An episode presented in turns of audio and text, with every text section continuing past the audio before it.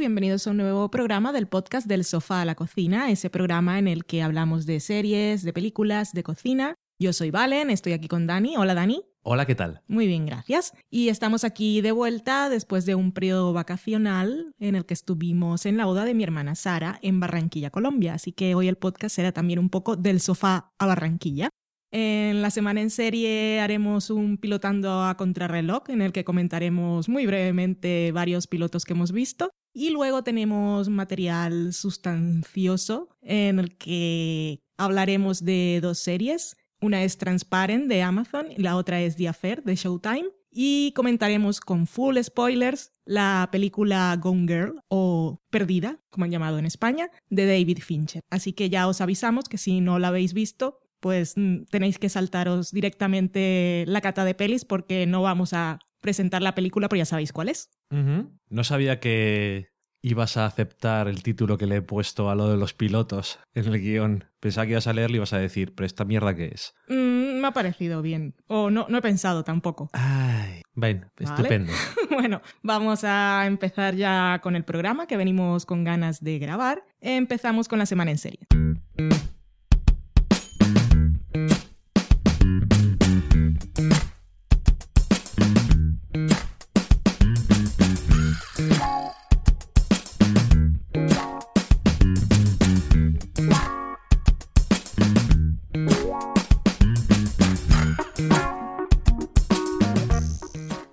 Empezamos la semana en serie con la sección de Dani, pilotando contra el reloj, en la que comentaremos los pilotos de The Flash, Jane the Virgin, Stalker, Scorpion, Merry Me, Manhattan Love Story y Forever. Eh, la estrategia que ha diseñado el señor Daniel López es que tenemos un máximo de tiempo para hablar cada uno de cada piloto, que es de 30 segundos un máximo, que yo ya no sé si, si llegue a mi límite de tiempo. Lo dudo en alguno. Puede que sí, puede que no, que por magia de la postproducción escucháis algún efecto de sonido de tic-tac o contrarreloj, que aún no lo sé, depende cómo lleguemos de cansados al momento del montaje y la edición. Pero bueno, si no os lo imagináis. Empezamos entonces con The Flash muy apropiadamente. Pues piloto que sale de, Arrow, parece como más divertido, más superheroico, porque hay gente con poderes, es un poco más ligero, aunque siga habiendo cosas un poco oscuras y así. Me gusta más que el piloto de, de Arrow porque no parece que de la espalda que es algo que viene de un cómic. Y los efectos especiales están bien, una cosa que en el original de los 90 pues no era una ventaja que tenían precisamente, era un poco triste y hoy en día pues es mucho más fácil. Y no sé, la verdad es que me gustó. Pues de Flash fue muy divertido el piloto, nada, que me cayó muy bien el protagonista, que es un poco el rollete Andrew Garfield de Spider-Man. Y, y eso, para los fans de lo superheroico, yo me bajo. Yo he hablado de menos porque Dani se había comido parte de mi tiempo. Es un glotón de las palabras. Seguimos con otra serie de la CW, en este caso Jane de Virgin. Una serie que cuando leímos por primera vez de qué iba, todos sentimos un poco de miedo y vergüenza ajena. Esta es una adaptación de una telenovela venezolana que supongo que se llamaría Juana la Virgen y por la que yo aposté renovación en el meme de los Chapfrons y que podemos decir que el piloto fue bastante divertido, que para ser una comedia creo que es algo que le encaja bien y juega muy bien con los estereotipos y arquetipos de las telenovelas. Creo que puede ser una cosa, no sé si les va a dar mucho juego para una temporada, pero el piloto estuvo bien.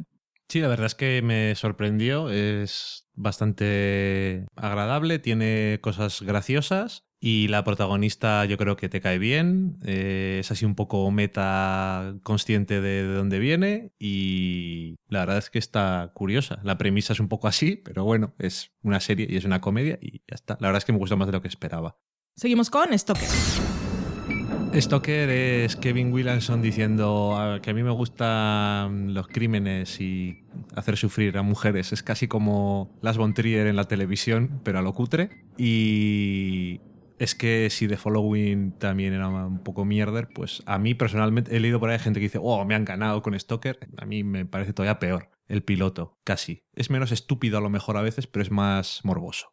Morboso y creepy. Mm, No soy. Iba a decir no soy fan, es que soy totalmente antifan de este tipo de historias y cutre y también era un poco monger en su presentación de los personajes y allí mostrándote las cosas del pasado Mm. y los traumas de cada uno y tal. Y el señor este, que no me acuerdo cómo se llama, Dylan McDermott. este mismo, pues es un señor, sí, ba- bastante, bastante creepy.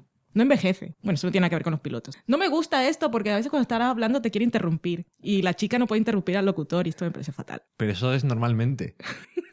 no te lo aplicas. Seguimos con Scorpion, serie de la CBS, en la que unos superdotados y con problemas de Asperger o autismo cosas de que imposibilitan la sociabilidad correctamente como la entendemos el resto de los humanos, caracteriza a estos personajes que son muy listos y que por cosas absurdas del destino son contratados por el FBI y van a parar a un bar en el que hay una camarera que es la persona que los va a unir con el resto del mundo porque solo ellos pueden entender y relacionarse bien con su hijo. Es una serie que, tal como estaba planteado parte de su piloto al inicio, daba para una premisa mucho más interesante. Se me acaba el tiempo, igual Dani se acuerda y os lo cuenta. Yo, como has hablado un poco de voy a decir una cosa que dijo nuestro amigo Alberto, que estaba viéndolo con nosotros. Esto había dado por una película estúpida.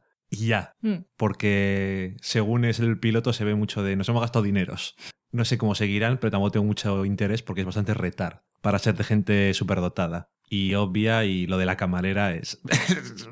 Ah. y lo de la premisa que decías era que hay un momento en el que le dicen, aceptaremos la oferta de hacer esto, y entonces obviamente si dicen que no, no hay serie. Y se nos ocurrió que era una muy buena idea para una serie, que dijeran, bueno, pues no, y entonces el siguiente episodio es otra premisa distinta, con los mismos personajes. Estaría gracioso que alguien se atreviera, lo que pasa que eso no puede durar muchos episodios. No. Y para gente antisocial manejando un bar, que fue lo primero que se me ocurrió cuando se fueron a publicidad, tenemos It's Always Sunny en Filadelfia. Hmm. Y me he saltado las reglas del juego. Seguimos con Marry Me. Esta es nueva comedia de el señor este Caspe que creó Happy Endings y decía a la gente que el piloto de Happy Endings era bastante malo, el de Marry Me no me disgustó. Entiendo por qué a la gente no le gusta porque se sienten un poco incómodos con ciertas cosas y no sé hasta cuán lejos llegará con la premisa o se olvidará de ella y como hizo con Happy Endings y pasará totalmente y se pondrá a hacer lo que le dé la gana. A, vez, a mí, a mí es que personalmente no me disgusta el humor de este hombre, que es un poco así, un poco animal a veces, y bien, si se vuelve mucho mejor o si me aburro, veré alguno más. Sí, yo creo que lo que me mantuvo en este primer episodio es que sobre todo los dos protagonistas me caen bien y me hacen gracia de por sí, solo verlos y cuando se ponen en ridículo, sobre todo ella, pues... Y cuando se dan golpes contra la pared. Eh, me has interrumpido, eres la chica hoy.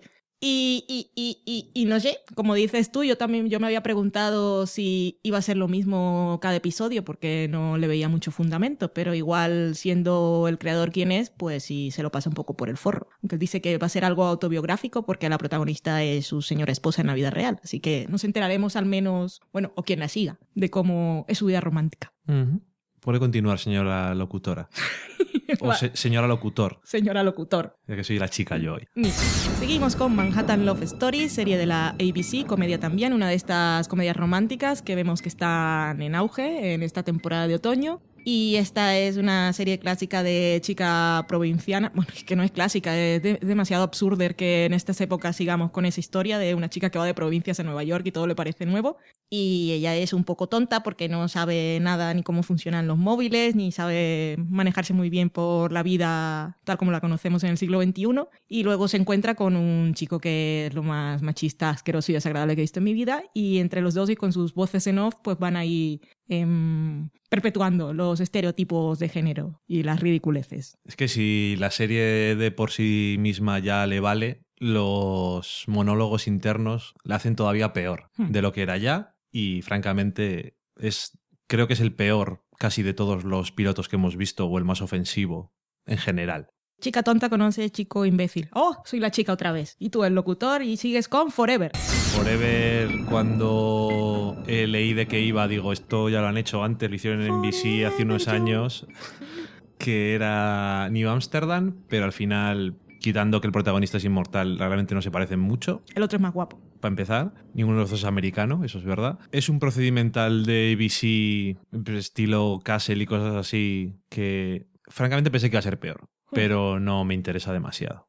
Y ahora que dices lo de New Amsterdam y pienso en su protagonista, que es mucho más guapo, el señor Manco de Juego de Tronos, pues esta cosa tan absurda que es que el protagonista cada vez que se muere reaparece en el agua desnudo, habría sido una cosa que me habría gustado con aquel otro actor. Y esto es lo que tengo que decir de Forever y con eso acabamos. los pilotos rápidos, ¿cómo se llamaba? Pilotando contra reloj. ¿Cómo mierdas lo has llamado? Pues ahí tenéis nuestra manera rápida, la fórmula rápida de Fairy, el poder antigrasa, con el que hemos comentado varios de los pilotos que hemos visto y ya nos los hemos sacado de encima. Y seguimos ahora, vamos a entrar ya con un poco más de seriedad y ganas quizá, a comentar otras cosas. Lo que continúa ahora es una nueva serie del canal Showtime, que es The Affair. into the canyon at the moment of my death que comentaremos sin spoilers. Y ya de paso os avisamos que Transparen la comentaremos con spoilers, pero puede que os hagamos un mini comentario al principio. Espero que os hayáis puesto al día con las cosas que vamos a comentar. Quedaréis sin programa, como Junior Dendecilla. Hola, ¿qué tal? Igual le ha dado tiempo en el día, además, que hemos tardado en grabar. Y lo que tarde en salir. Estamos aquí en una semana de octubre de 2014 para los que vengan del futuro. Venga, Dani, cuéntame cosas de Diofer. Pues Affair está creada por Sarah Trim, que ha escrito en, sobre todo en In Treatment, pero también en How to Make It in America, que esa la veías tú, si no me equivoco. La canceló HBO. Sí, no te equivocas. Y en la primera temporada de House of Cards. Ok. Y también por eh, Hagai Levy, que era el creador original de la serie israelina que estaba basada en Treatment. Se ve que se conocieron haciendo In Treatment y dijeron, vamos a hacer algo. Y esto está eh, protagonizado por gente de cara conocida, así para el mundo de las series en general. Tenemos a Dominic West, que a alguno igual le suena de alguna cosa como The Wire o alguna otra cosa, pero The Wire. Sí, y como era aquella británica, The Hour, ¿no? Ah, bueno, y The Hour hace menos tiempo. O las películas de Spike Kids. Salía, creo, haciendo...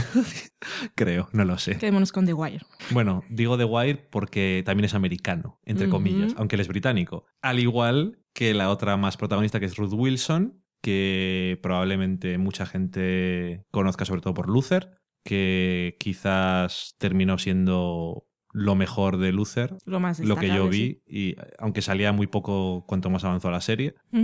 Eh, también sale gente como Mora Tierney, os puede sonar de alguna cosa como The Good Wife, donde estuvo creo que hace un par de años durante eh, bastantes episodios. También os puede sonar de ER, de Urgencias, en la que estuvo durante 189 episodios. O sea que si visteis Urgencias entera creo que os sonará. También salía, yo que sé, en Rescue Me durante varios episodios y bueno, en muchas más cosas. Y aparte tenemos a otro actor conocido que es Joshua Jackson, al que alguno puede conocer como Pacey. Bueno, le va a perseguir hasta el final de los tiempos, da igual lo que haga, yo creo. Y en Fringe, que no me acuerdo el nombre de su personaje. Por supuesto, era Bishop.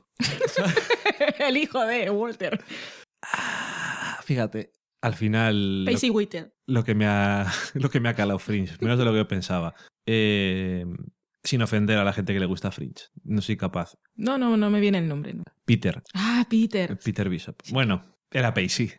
y también, con P. Y también salía, también salía en Fringe, y bueno, en, alguna cosa más, pero eso es lo más destacable. Y bueno, salen algunos actores más conocidos, pero bueno, estos son los protagonistas protagonistas y sobre todo Dominic West y Ruth Wilson. La serie va de eh, Noah Soloway, que es el personaje de Dominic West, tiene una familia y se van de vacaciones. Y en el sitio donde se van de vacaciones, que es donde vive su suegro o sus suegros, su suegro es un escritor famoso, él es profesor que ha escrito un libro y quiere escribir otro. Y se va allí con su mujer y sus tres hijos. Y allí conoce a una chica que vive en este pueblo de vacaciones, que es camarera, que es Allison. Y bueno, el título es de Affair, Así que uno puede sospechar que puede pasar algo entre los dos.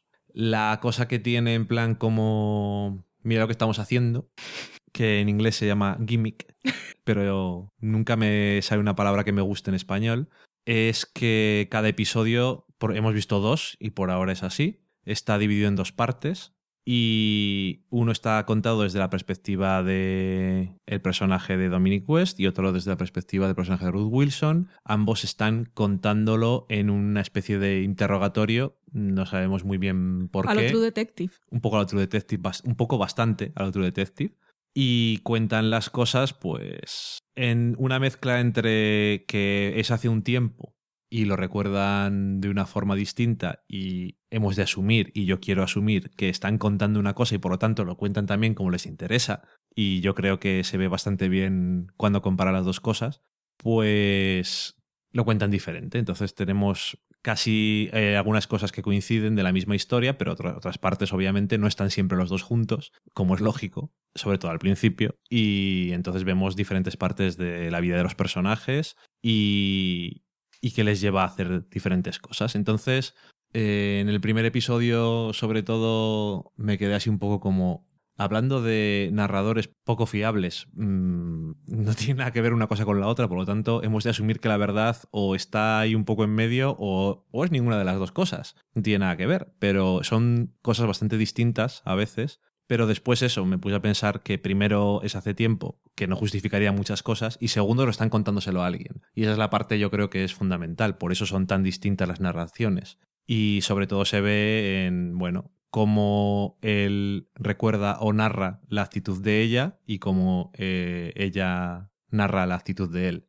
hacia el uno hacia el otro. Es un poco como, por decirlo de alguna forma, poniendo indirectamente la culpa en la otra persona y siendo indirecta- diciendo indirectamente que ellos son no son los, no son los agresivos, por decirlo de algún modo. Eh, no son los culpables de que empezara su relación que asumimos que va a empezar. Por el título de la serie. y aparte de eso, eh, yo lo que más me interesaba, bueno, la serie me interesaba verla cuando vi el tráiler en verano por- porque básicamente los creadores de In me gustaba mucho, entonces dije, me interesa, uno, y dos, cuando vi los actores que había, dijo, dije, pues también me interesa. Sí, Qué y el cool. tráiler era sugerente también. Sí, que curioso que los dos protagonistas no sean americanos, pero bueno, Qué bien fingen. no tiene, sobre todo Dominic West no, no ha tenido nunca muchos problemas en eso, No, que es yo- uno de esos actores británicos que de hecho no lo descubrí hasta Exacto. después de cierto tiempo. Sí, yo muchos años después de ver The Wire descubrí, bueno, creo que cuando grabó The Hour y luego Ajá. en alguna entrevista. Además es que es inglés, inglés, inglés y es como... Así que no es de Baltimore precisamente.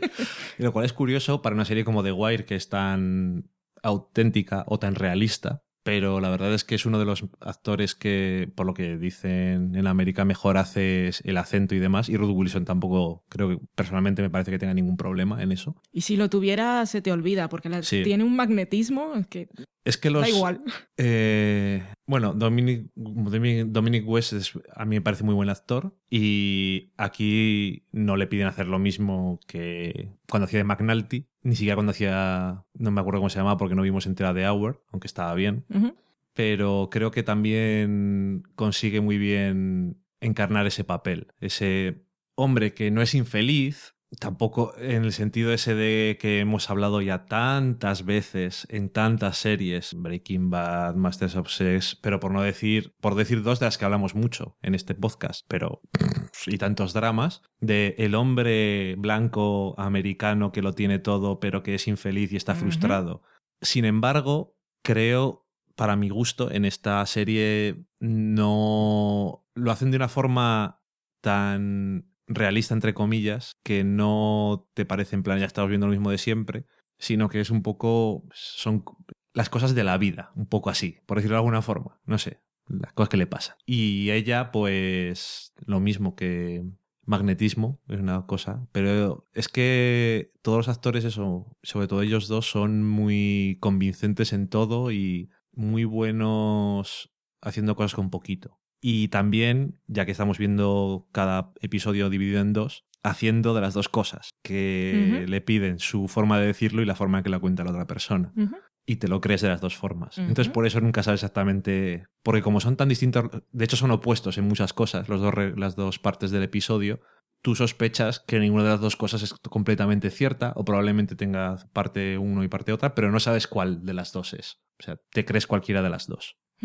A mí eh, me ha gustado. Quiero ver cómo evoluciona el asunto porque no. Porque eh, es tan especial, entre comillas, la forma de contarlo. Especial, entre comillas, porque no es nuevo, obviamente, pero. eh, se apoya tanto en eso que quiero ver y el misterio este que le- de por qué les están interrogando, quiero ver cómo funciona todo eso exactamente, pero lo demás por ahora me gusta. Lo más interesante ahora de la serie es cómo nos están contando lo que nos quieren contar, que yo aún no tengo del todo claro lo que es, porque la serie se llama Affair y ya asumimos y tenemos pistas de que hay un hubo un affair entre estos dos personajes. También puede referirse al affair de lo que se esté investigando. Y luego están esos juegos de la ficción y narrativo que cuando nos muestran en flashback para los espectadores lo que ellos les están contando a la persona que los interroga, hay como tantos detalles que yo a veces me pregunto cuando estoy ya más fuera y pongo más el cerebro que el dejarme llevar de por qué le están contando tantas cosas a esta persona y cómo están recordando tan claramente cada día. Pero bueno, eso da igual, nos lo están contando a nosotros, asumo, porque luego hay algunos detalles de vida personal que yo no sé hasta qué punto son tan importantes para aquello que se está investigando. Anyway, y aquí lo interesante es, lo que quiero saber es qué es lo que nos quieren contar estas dos personas que han creado la serie, si es... em, las que si es que existen diferencias en cómo asumen la realidad dos personajes, porque puede ser que ellos estén contando las cosas así porque quieran justificar sus acciones, culpando al otro, o justificarse a sí mismos simplemente, o puede ser que simplemente lo recuerden así porque cada persona puede, sin necesidad de mentir, puede recordar la realidad a su manera sin que signifique estar fingiendo. Si nosotros quizá dentro de unos años hablamos de cómo ocurrió tal cosa, tú quizá recuerdes unos detalles y yo otros. O recuerdes que yo hice tal cosa primero o así. Y No, eso es- no sí. quiere decir que estés mintiendo, sino que es así como tu cerebro ha almacenado la información. Y todo eso me parece interesante, pero porque no sé qué es lo que me quieren contar realmente. Pero después de ver dos episodios sigo intrigada y enganchada y también por cómo veo a los dos personajes en ese nuestro presente, porque ella es un poco diferente y quiero saber el qué. Lo que sí he leído por ahí es que al final de temporada la serie no va a alcanzar el presente, pero sí vamos a saber muchas cosas y va a haber una sensación de cierre. Me gusta eso de sensación de cierre. Sí. Sí. Gracias. Cierre para la temporada, pero, pero que no, porque sí, si llega al presente igual se acaba la serie. Pero bueno, no sé, no sé. No sé cuáles son sus planes y creo que es divertido y emocionante por ahora dejarse llevar y descubrirlo. Y otra cosa así un poco que quizás no es muy importante, pero que a mí me llamó mucho la atención, sobre todo en el segundo episodio, y es que tal como narran los personajes, ella es quien parece escritora y no él. Ajá. Ella es mucho más descriptiva en las situaciones y, bueno, no sé, es raro. Fue una sensación rara que me quedó en el segundo episodio, un poco así. Y que el personaje de Pacey, aunque es muy guapo, es quizá el que está menos definido por ahora. Pero bueno, le dejaremos tiempo.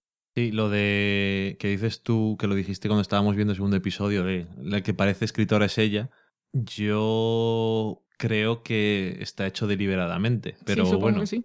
Yo creo que por ahora, aparte de que está bien y de que es intrigante, gran parte de la razón por la que voy a seguir viendo la serie es porque los actores son tan buenos que me da igual lo que hagan, básicamente, en general. Pero quiero Sí. decir, a ver, si, no, si fuera todo lo demás horrible, pues Mm. no. Pero lo demás es bueno o muy bueno. A veces en algunas cosas me gusta mucho, en otras cosas me parece bien, no, no me parece malo en nada. Pero los actores son tan buenos que es como, voy a, voy a seguir. Hmm. Sí, es que tal como has dicho, están los puntos ahí que quiénes son los creadores y lo que han hecho, quiénes son los actores y cómo vemos que interpretan a sus personajes son cosas que ya te atrapan, porque luego en sí la premisa de la serie puede que si fuese otra cosa no te interesara demasiado descubrir Mm. ni qué es lo que ha pasado ni pero yo aparte de que me enganchan un poco con con la forma en la que está rodada y la que, que está contada la historia, sobre todo me tiene muy intrigada el qué es lo que me quieren contar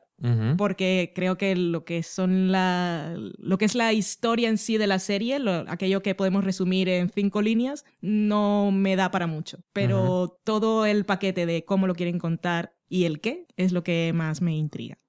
Creo que el título es un poco li- limitante y no sé si deliberadamente un poco engañoso. No sé si queriendo o es un nombre poco afortunado. Tiene que ver mucho eh, el afer, pero... Sin duda, por lo que nos están contando. Sí, pero aún así, si dice, ¿quieres ver de afer? ¡Qué pereza! Es que si te dicen, ¿quieres ver de Affair? Y son otros actores y eso, dices. "Pff". No por el título, sino incluso No. sabiendo de qué va. Sí, pero eh, sí, eh, sí. O sea, si no ves el tráiler, Mm. dices Showtime estrena de Afer.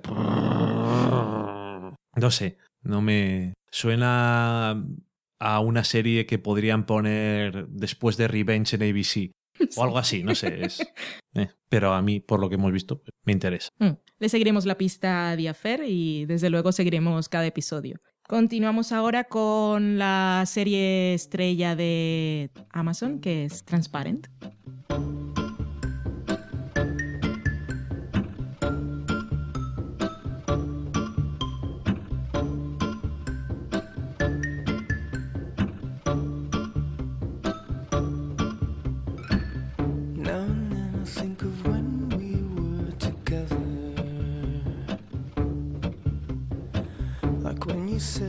Said you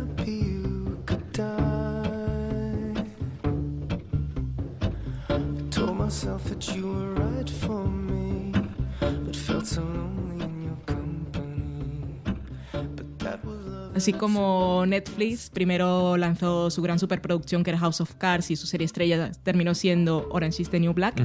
La serie de Amazon es Transparent y desde luego hay que darle un millón de méritos por lo que han querido hacer, lo que han hecho y lo que han conseguido y espero que consigan porque es una serie que aparte de ser muy sensible, humana y personal, también me parece muy necesaria porque da visibilidad a muchas cosas de las que no se hablan. Y así como yo soy muy feminista y Dani también, y siempre hablamos de esas cosas y de la falta o equivocada representación de las mujeres en la ficción, Ujú. pues hay muchas otras personas que sin duda no es que se sientan mal representadas, sino es que no se sienten representadas en, en la ficción. Y aquí este título de Transparent, que también tiene ese juego de palabras del transparent, de esa Sí. persona que puede ser padre o madre, que en inglés no tiene género y es trans. También tiene eh, la idea de transparente y puede ser esa cosa de que hay como un cristal que a través del cual ves cosas o a través del cual las personas te ven a ti, pero también lo interpreto como ese cristal transparente que permite darle visibilidad a otras personas que no tienen voz. Hablamos de el piloto en la temporada de pilotos primera de, ah, de Amazon y nos gustó ya, bueno, fue lo que más nos gustó. Queríamos ver más. Ahora ya ha pasado el tiempo, hemos visto los 10 episodios y yo solo tengo que decir que no me acuerdo de lo que dijimos, pero me ha gustado mucho más. Dijimos poco porque no queríamos contar Ajá, eh, de qué iba el piloto. Bueno. pero nos había gustado mucho, eso lo recuerdo. pues a mí me ha gustado más.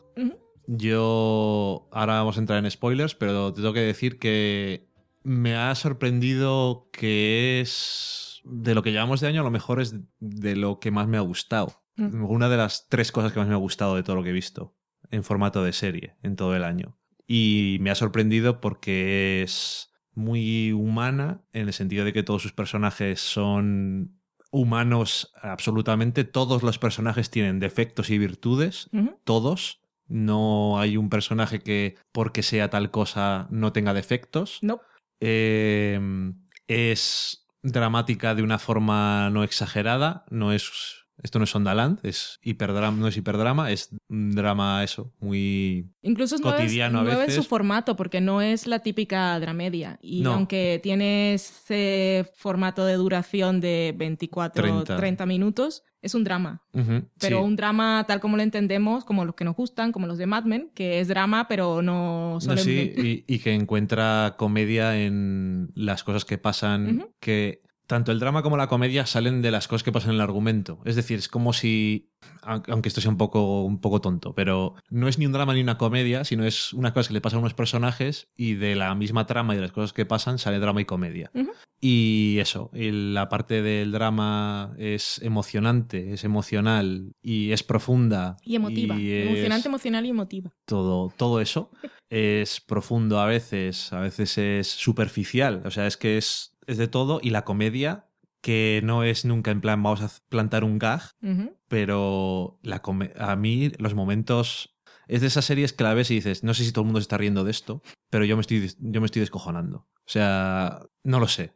Vamos a empezar a hablar de la serie con spoilers, pero si no la habéis visto, vedla. Y si estáis viendo la serie y decís, pues no me gusta esto porque me siento incómodo con alguna cosa, pues no volvéis a escuchar el podcast. Por favor. Adiós. Hasta Dios, se dice. Antes de que, bueno, te dejaré a ti que empieces, pero vamos a decir algo de la ficha técnica. La creadora es Jill Soloway, que tiene entre sus créditos un par de películas que nosotros no hemos visto, las podéis buscar en IMDb, pero por el trabajo que la podemos conocer es porque escribió varios guiones de A dos metros bajo tierra. Six Seis o siete episodios. Y por lo que he leído en algunas entrevistas, es una serie que, de la que ha tomado inspiración de su vida personal, porque su padre, bueno, está inspirada en la vida de su padre y su vida familiar, digámoslo Ujú. así. Y entre los. El protagonista absoluto, bueno, absoluto no, el protagonista es Jeffrey Tambor, que es un señor que a mí nunca me ha caído en gracia. Y que. Pobrecico. No, es que no sé, siempre me ha parecido como muy forzado y que. en- ¿Cómo se llama la serie? Que no me acuerdo. Arrested Development. Arrested Development, eh, no sé, cuando salía él no me hacía demasiada gracia, ni Ujú. él ni las situaciones en las que estaba. Y tengo que decir que en Transparent me ha ganado el corazón y realmente borda el papel y me parece una decisión muy inteligente por parte de Jill Soloway, que la han cuestionado porque si bien es cierto que mm, ella tiene inspiración en su vida personal y ha reunido en su sala de guionistas a personas que son transexuales, para tener la máxima precisión y sensibilidad con los temas que se abordan y la forma en la que se desarrollan los personajes, sí le han criticado, y, y que también hay actores que son transexuales, le han criticado porque Jeffrey Tambor es un actor conocido y es un hombre, tal como conocemos la definición así en general, y no un transexual. Y cuando he leído esas críticas o esas preguntas que le hacían, que nunca he leído su respuesta, eran preguntas de esas lanzadas en internet que no sé si las ha llegado a responder nunca. A mí sí que me ha parecido algo pues, súper acertado porque tal como a Lavinia Cox en Orange is the New Black la aceptamos como mujer Completa desde el principio, porque estaba en, en la cárcel y era mujer, y luego Ujú. nos cuentan historias del pasado. Creo que es interesante y es importante para el espectador que conozca quién es Jeffrey Tambor y luego lo vea en tránsito en la serie y vea todo su dilema, porque nosotros, al igual que sus hijos y la gente que lo conoce, tiene al principio el mismo dilema de llamarlo él, ella, porque lo conoces como él, así como lo conocían sus hijos. Sí, que tú lo conoces como Jeffrey Tambor, un hombre, igual que sus hijos lo conocen Exacto, como, como su Mort, padre. su padre. Y entonces para el espectador es importante adecuarse y entender qué es lo que está ocurriendo y aprender a dominar el lenguaje, que es política siempre. Sí, yo creo que es más efectivo y aparte de todas formas, que eso es una cosa más superficial y así, pero que yo creo que sigue siendo importante, también tener a un actor con un cierto nombre ayuda a llamar la atención a tu serie y es una serie que creo que necesita atención, Mm. no solamente de la gente que diga que es buena, Mm. en general. Y de todas formas, siempre tienes esa ventaja, pero si él no lo hiciera bien, pues podrías ponerle más peros. Y yo creo que una de las ventajas que tiene es que él, en la parte de... En cosas que son cómicas, porque también, aunque no tiene tanto como en ningún otro lado que la haya visto, también lo tiene y eso es que le sale del alma cómo hacerlo, sobre todo así cosas que son eso, no físico ni nada, sino poco contextual y palabras y frases concretas, que es, bueno, eso, que es, que es lo suyo, pero aparte la parte, vale la redundancia ra- dramática, yo creo que la vende muy bien y lo que dices tú, pues es que yo creo que es lo, es lo más importante. Si no es alguien que conoces, no es alguien que tú ya tienes en tu mente como un hombre. Entonces no tiene el mismo efecto. Claro, es eso. Así que un bravo para Jill Soloway o quien haya hecho el casting. Ya os hemos dado alguna pista de qué va la serie y os invitamos con mucha firmeza a que la veáis porque la vais a disfrutar, la vais a sentir y en realidad es, es una cosa que de verdad pienso que es muy necesaria y didáctica que aprenderemos, bueno, aprenderéis, bueno, aprenderemos, aprenderemos, aprenderemos realidades que necesitan tener visibilidad. Así que ahora vamos nosotros a pasar ya a comentar más detalles. Si queréis, si no la, si no la habéis visto y queréis seguirnos escuchando, tampoco vamos a contar toda la serie. Pero si la habéis visto, disfrutaréis más esta parte de spoilers. Y espero que no se quede nadie diciendo os voy a escuchar, pero no la pienso ver. Esperamos. Vale. Pues eso, que me ha gustado mucho. Y en el primer episodio no sabía cómo iba exactamente la serie a plantearse. Sabía, es un poco episodio premisa en muchas cosas y de presentación, como maldita sea, deben ser los pilotos. y ya que Amazon realmente hace pilotos, Sí.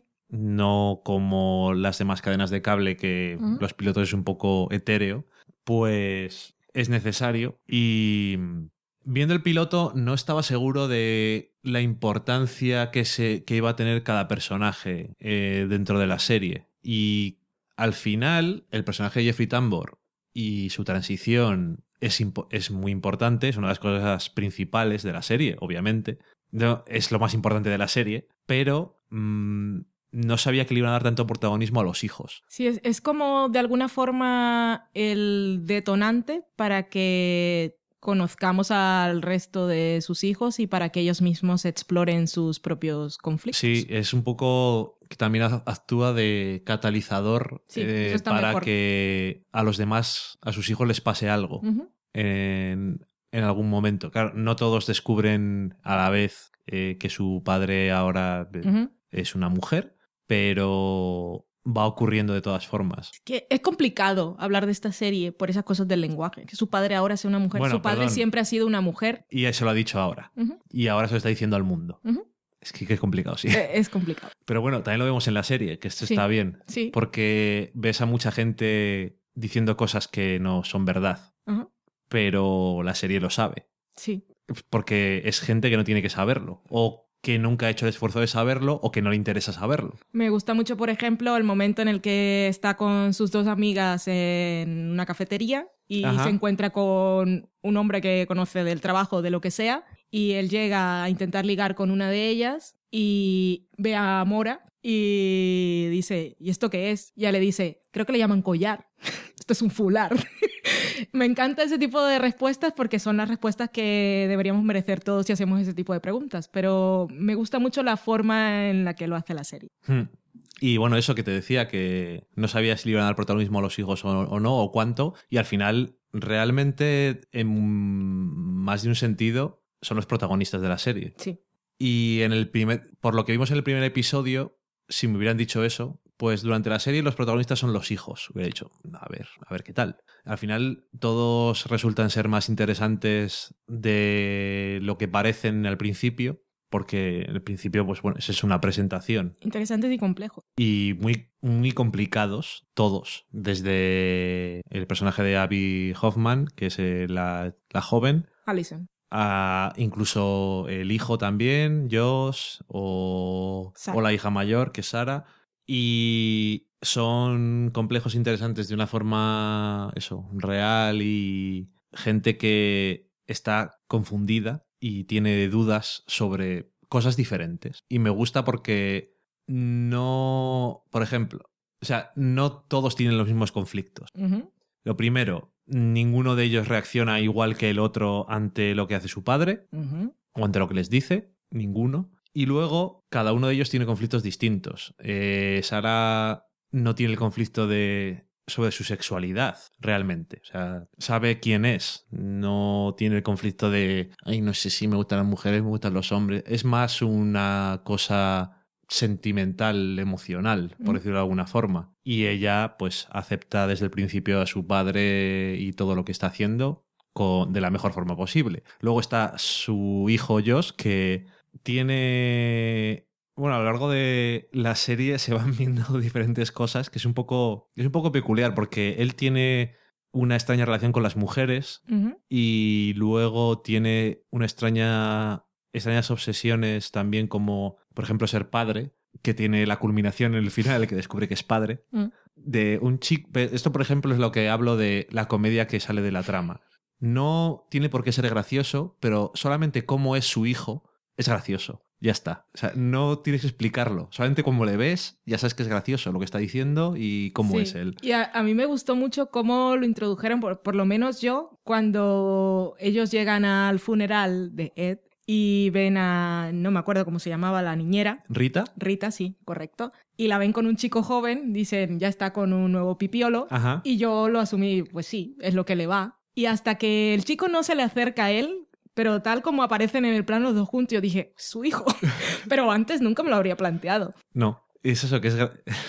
No sé, es gracioso. Entonces eh, le ves eso, su... Ves que siempre ha tenido... Es raro porque siempre ha tenido una atracción por mujeres que no están en su mismo contexto, digamos edad, porque cuando le conocemos pues, está en una relación entre comillas con una chica joven a la que es embarazada pero aborta porque no tiene ningún interés. Cuando era pequeño tenía una fer con la niñera, que en un momento es muy gracioso cuando se indigna por, con ella y en plan, pero mis padres no dijeron nada de todo esto. porque me acaban de decir que no es normal. Yo nunca me lo había planteado. Tal cosa. Y luego eh, con la Rabino, que también es mayor que él, pero... Y le ha dicho, cuando la ha conocido, pues, un poco de broma, un poco en serio, que tiene el reloj biológico ahí un poco en los finales. Y eso que es... Luego su lo hermana... biológico no existe, entre paréntesis. Ya, bueno, comillas he dicho todo. Y si no lo he dicho, pues ya no me acuerdo. Si no me acuerdo de lo que he hecho hace dos segundos, cuando recordemos lo que hemos hecho después de tres años o cuatro, Culparemos a Loki que se acaba de subir a la mesa, el gatito bello que nos confunde a todos. sí, también nos confunde. Y puede que haga algún ruido también. Continúa, perdón. Y que su hermana le dice a, a Raquel que. Porque es, es Raquel, ¿verdad? Porque es el nombre de la Biblia. Sí. No es Rachel, quiero decir. Pregunto. Pregunto. Sí, es Raquel. Vale. Eh, que le dice que es adicto a la sensación de que alguien le quiera y que me hizo gracia porque es un momento muy de que tiene una de que Ali tiene una gran eh, capacidad para ver en- dentro de otros de otras personas pero de ella misma no y ya paso a hablar de ella que es la más joven y es confusa en un poco de todo, porque según dicen sus hermanos es la típica persona que le da por una cosa, pero nunca termina nada, nunca se compromete con algo. Y su padre la define como que es muy lista. Su padre dice, tú vales mucho, tú eres muy inteligente, pero no... Y luego al final, el último episodio ya que explota le dice, te llevo dando dinero toda tu vida y no estás haciendo nada, y no vales para nada, de hecho. Entonces tampoco se compromete con nada de forma eh, de género ni de forma sexual, pero tampoco va hasta el final con nada. Es como es todo muy confuso. Es el último episodio o el penúltimo en el que vemos, el penúltimo creo que es que ha visto la casa de una forma distinta, que ve las cosas un poco como le interesan en cada momento. A mí me, me, no- me gustó, es que no sé, me sorprendió, creo. Porque yo no tenía por qué dudar de lo que ella estaba viendo en ese momento. Pero cuando lo revé al final, es como que había visto a aquel hombre de barba y camisa de cuadros como el típico leñador con que, bebe cervezas todo el día. Y después lo ve todo diferente. Tiene, es que tiene muchas cosas interesantes esta serie. Es para revisionar Sí, y, y, pensar mucho. y aquí dices lo de ese personaje para conectar con lo que has dicho antes, que en cierto momento dicen los personajes, pues he venido con él, es transexual, antes era una mujer, y dicen sus hermanos, no, no es verdad, es mentira, no parece. Y es un poco que en muchas, muchas veces sí que los personajes hacen de avatar del, del espectador, en, a- en moment- en- de ciertos espectadores o Mm. de ciertas actitudes que pueda tener el espectador. Y también eso, lo que has dicho tú de Jeffrey Tambor, que utilizarle es una cosa interesante. Entonces, es como que la serie hace esfuerzos muy conscientes por, no solamente por contar la historia y contarla bien y hablar de los personajes, sino por intentar conectar con el espectador de una forma o de otra, Mm. e intentar meterle para darle ahí en plan, por decirlo de alguna forma, el bofetón de, eh, mira lo que te estoy enseñando. Sí, es que no, en realidad no estamos acostumbrados a ver estas realidades y necesitamos ser educados de alguna forma. No sé, que es que también podría... eh, Bueno, los tres hijos son interesantes y tienen eso, muchos conflictos, no saben qué mierdas hacen en la vida, en muchas cosas, y, y son, pero son interesantes y son creíbles como personas. Y son creíbles todos como familia. Es un poco que también en la última escena de, las, de la temporada están todos sentados en la mesa comiendo sobras del funeral y están allí todos como una familia con el hijo, con el hijo de Josh, Que no lo alcanzan a que presentar. es un chico de dos metros. que es un chico de dos metros de estos que parece que se va a agarrar el sombrero y decir, mam, sí. así súper educado y muy cristiano y eso. La madre que es ese que tiene esas cosas de arquetipo totalmente adquirido por eh, los europeos y me imagino que por ti también a través de las series y de la televisión de la madre judía. Y de los monólogos de judíos también. Que es quizá el personaje que menos se ha explorado en la temporada, pero que con lo poco que hemos visto de ella, sobre todo al final, es que es totalmente adorable. Y también tiene ese gran momento de educación al espectador y de poner en palabras las cosas que se necesitan decir. Cuando habla con Mora y le dice, entonces eres mujer y te gustan las mujeres, entonces eres lesbiana. Es correcto. No como pensaba gente en el episodio de South Park que vimos el otro día, que era sobre también sobre eh, transexuales y cisgénero, que es una cosa que no sé si la habéis escuchado alguna vez la palabra cisgénero, pero me hizo gracia porque a mí me lo enseñó el otro día Valen, el otro día hace, Hace un par poco. de meses o así, y el, y el tercer episodio de la última temporada de South Park dicen esa palabra que si no me hubiera dicho ella, hubiera dicho, "Mm", y lo explican qué es lo que es. Sigue siendo South Park porque tiene, es muy absurdo en muchas cosas, pero me gustó que es, en, en otras cosas, es interesante porque está utilizando lo que es para que cosas en- para que ciertas cosas entren en, en la conciencia, El colectivo. en el colectivo. Colectivo Entonces, universal. eso, es Que me parece curioso que lo hayan hecho ahora. No sé, es como coincidente con la serie. Igual no tiene nada que ver, pero creo que está todo ahí sobre la mesa. Que lo dice. Dice, me hacía muy- me hace mucha gracia como, porque los muñequitos, yo le digo muñequitos a los de South Park porque son pequeñitos y caminan dando saltos. Y dicen transginger y cisginger. me hace Sí, mucha pero eso, eso es, eso es Carman, que es la persona más ofensiva de todo el mundo que existe. Ah, es que no los conozco, yo Bueno, nunca he visto eh, South Park. Pues ese personaje que dice que es transginger, que dice que es una chica para poder ir al baño de las chicas, Mm. como en... Bueno, pues este... Pero algo le ha enseñado a la gente que ve South Park. Sí, exactamente. Eso es a lo que me refería, que... Bueno, Carman es racista, odia a los judíos, eh, a las mujeres, o sea, es Es machista. anti todo, ¿no? Es, Es lo peor de es- todo. es pro, pro él, Y anti todo. anti todo. Pero anti todo suena hasta poco para lo que me estás O diciendo. sea, Creo que es, no la, es. la persona más horrible del mundo, Sí. probablemente. Pero eso que es muy, es muy absurdo, tiene una trama, la otra trama que tiene también está relacionada con Sí. el tema de género, pero también es muy absurda.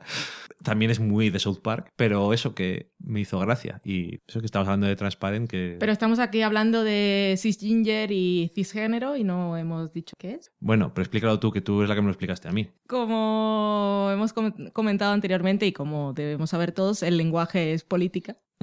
Y, Y poder. y poder, desde luego, es como se normativiza todo. Entonces, los transexuales y los transgénero han encontrado esta palabra que es cisgénero para poder definir al resto de la humanidad que se marca dentro de lo heterosexual normativo, que se supone que es lo normal. Porque si no dices que una- nosotros, Dan y yo, que somos, yo soy una mujer, Sí. él es un hombre, Ajá. y tenemos una relación Ok.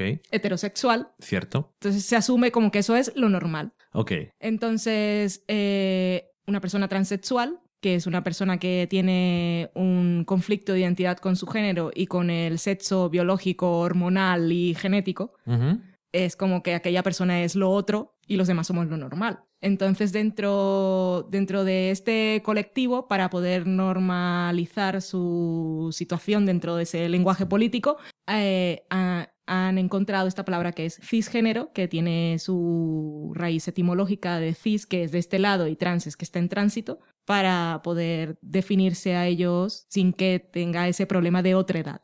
Vamos, que no es una forma de evitar decir esta persona es transexual y esta es normal. Exactamente. Para, es como un sustituto de normal. Que eso, mm, dejándolo transexual más allá, cuando es como que están los homosexuales y luego están los normales, que no es así. Ya, bueno, es que es cuando ves Transparent también dices qué diverso es el mundo de la sexualidad, uno, y dos, Y de la Bien, y- identidad personal. y de identidad personal, y viendo Transparent también dices, yo me alegro de estar más de estar contento con lo que soy, porque estar muy confuso es muy doloroso. Sí, por eso en el- creo, eh, la identidad de género antes se catalogaba como disforia sexual, que eso suena a enfermedad crónica y mortal. Ajá. Pero en realidad sí que es ¿Qué, un... te- qué tengo, doctor? Sí, pero no es una enfermedad crónica y mortal, pero sí que a las personas que tienen una identidad de género por la sociedad en la que vivimos y por la construcción social de los géneros y todo eso, para ellos sí acarrea un problema, sobre todo Sí. depende en el entorno en el que tienen que vivir, si la familia no es no entiende, no es comprensiva o no tiene un más allá en su mentalidad, para ellos esto tiene que acarrear depresión y un conflicto personal, Hola. incluso de negación de sí mismo. Entonces puedes decir que es una enfermedad social, Sí, pero también es un problema físico. No es una enfermedad física, pero es un problema físico para ellos, porque claro, ese conflicto que te hace de ahí que sientan la necesidad de hacer esa transición para poder sentirse bien consigo mismos. Es, una, es un conflicto físico-psíquico que debe ser muy complicado. Para la persona es un problema. Es, es, es que lo que digo, lo como hemos dicho antes, que esto del lenguaje, es que el lenguaje. Igual en algún momento alguien, sobre todo, igual en algún momento he dicho algo que no está bien o no suena bien. Ya me disculpo por adelantado. Es que es tan complicado decir las cosas. No es porque es lo que piense, sino porque es que a veces no sé cómo decir las cosas. No sé cómo expresarme bien. Es que es- creo pero esto, que- es, esto es culpa de que en las cosas no se saben. eso es culpa de todo eso. Recuerdo en el, sí, en el programa de verano el que estuvimos con María, que hablamos de el heterosexismo falocéntrico cultural, que es algo que nos domina a todos. Y que nos encanta a todos cómo suena. Que no, no puedes negarlo. Pero sí, eh, es algo que ha de alguna manera condicionado el lenguaje. Sí, sí, sí. Pero como, claro, sí. para todos y aparte es que claro yo siempre era desde el punto de vista feminista de que lo masculino era lo neutro pero es que hay un mucho más allá incluso el personaje de Mora tiene un me gusta mucho como bueno me gusta no me identifiqué mucho con ella y sentí muchos sentí mucho su rabia o inconformidad cuando estaba en el campamento con el personaje de Josh de La Oeste de la Casa Blanca Sí. que no me acuerdo cómo se llama Bradley Wilford. este mismo, porque ella su primer camino a la liberación fue encontrarse con los, ¿cómo llaman? Los Crossdressing, que crossdressing- llaman. crossdressing. Pero cuando está con... Primero está bien porque puede, puede manifestar públicamente, al menos en ese, en ese círculo cerrado, su, su condición de mujer y poder expresar su que se identifica con el género femenino mediante de- la vestimenta. De forma superficial. Sí, ese- llega hasta ese punto y se siente cómoda allí hasta que lo escucha, sí, hasta que lo escucha porque él es hombre, hablar por teléfono, hablando con su hijo y diciéndole no tienes que dejarte pisotear, man up y este tipo de cosas, y que él es hombre y, y en realidad todas esas personas con las que está conviviendo en ese campamento son hombres, menos esa mujer que es esposa de uno, que le dice somos solo cuerpos Ujú. y se siente bien con ella y baila, pero eso de estoy con vosotros y este primer paso que he dado de manifestar mi identidad a través del género femenino, a través de la vestimenta, no es. O sea, en realidad ella es una mujer en ese momento totalmente feminista que se siente en una opresión Bueno, claro, por en, los hombres. en el campamento ese habían prohibido la entrada a una persona que había ofrecido hormonas. Porque esto es el, los 80. ujú. Estamos hablando. 80 o 90, no me acuerdo. No recuerdo. Finales de los 80 creo que es como Mm. poco. Pero bueno, eh, estamos hablando de hombres. Hombres que les gusta vestirse como mujeres. Pero siguen siendo hombres y odiando a las mujeres. Algunos de ellos seguro que son personas que son transexuales, pero no lo piensan o no lo vemos. Sobre, solo lo vemos en el sentido de, de Mora, pero lo que vemos nosotros es hombres que les gusta vestirse como, como mujeres como algo que nos gusta y la gente piensa mal de nosotros porque creo que es una época en la que todavía se eh, piensa mal de alguien por, por ser gay, prácticamente. Y hoy hay quien piensa. Bueno, hoy, pero bueno. pero hoy también, pero bueno, más, vale. Entonces, es eso. Y luego también, que ahora que le dices lo de eh, el personaje de Bradley Whitford, yo creo que se deja ver bastante eh, por las cosas que hace y por lo que dice eh, está la mujer de uno que está allí, parece ser gay. Entonces, y le gusta a él. Pero le gusta. Y no acepta que él es ella. Exactamente. Le gusta el personaje de Jeffrey Tambor como hombre y no le y le parece estupendo que se vistan los dos como mujeres, pero no le interesa el hecho o no le gusta el hecho de que él se sienta o sea una mujer. No lo entiende. No, no. No, vamos, no lo entiende, pero ni él ni ninguno de los que está en el campamento, por eso que te decía que... Y sin embargo, la mujer que está allí con su... lo entiende mucho más.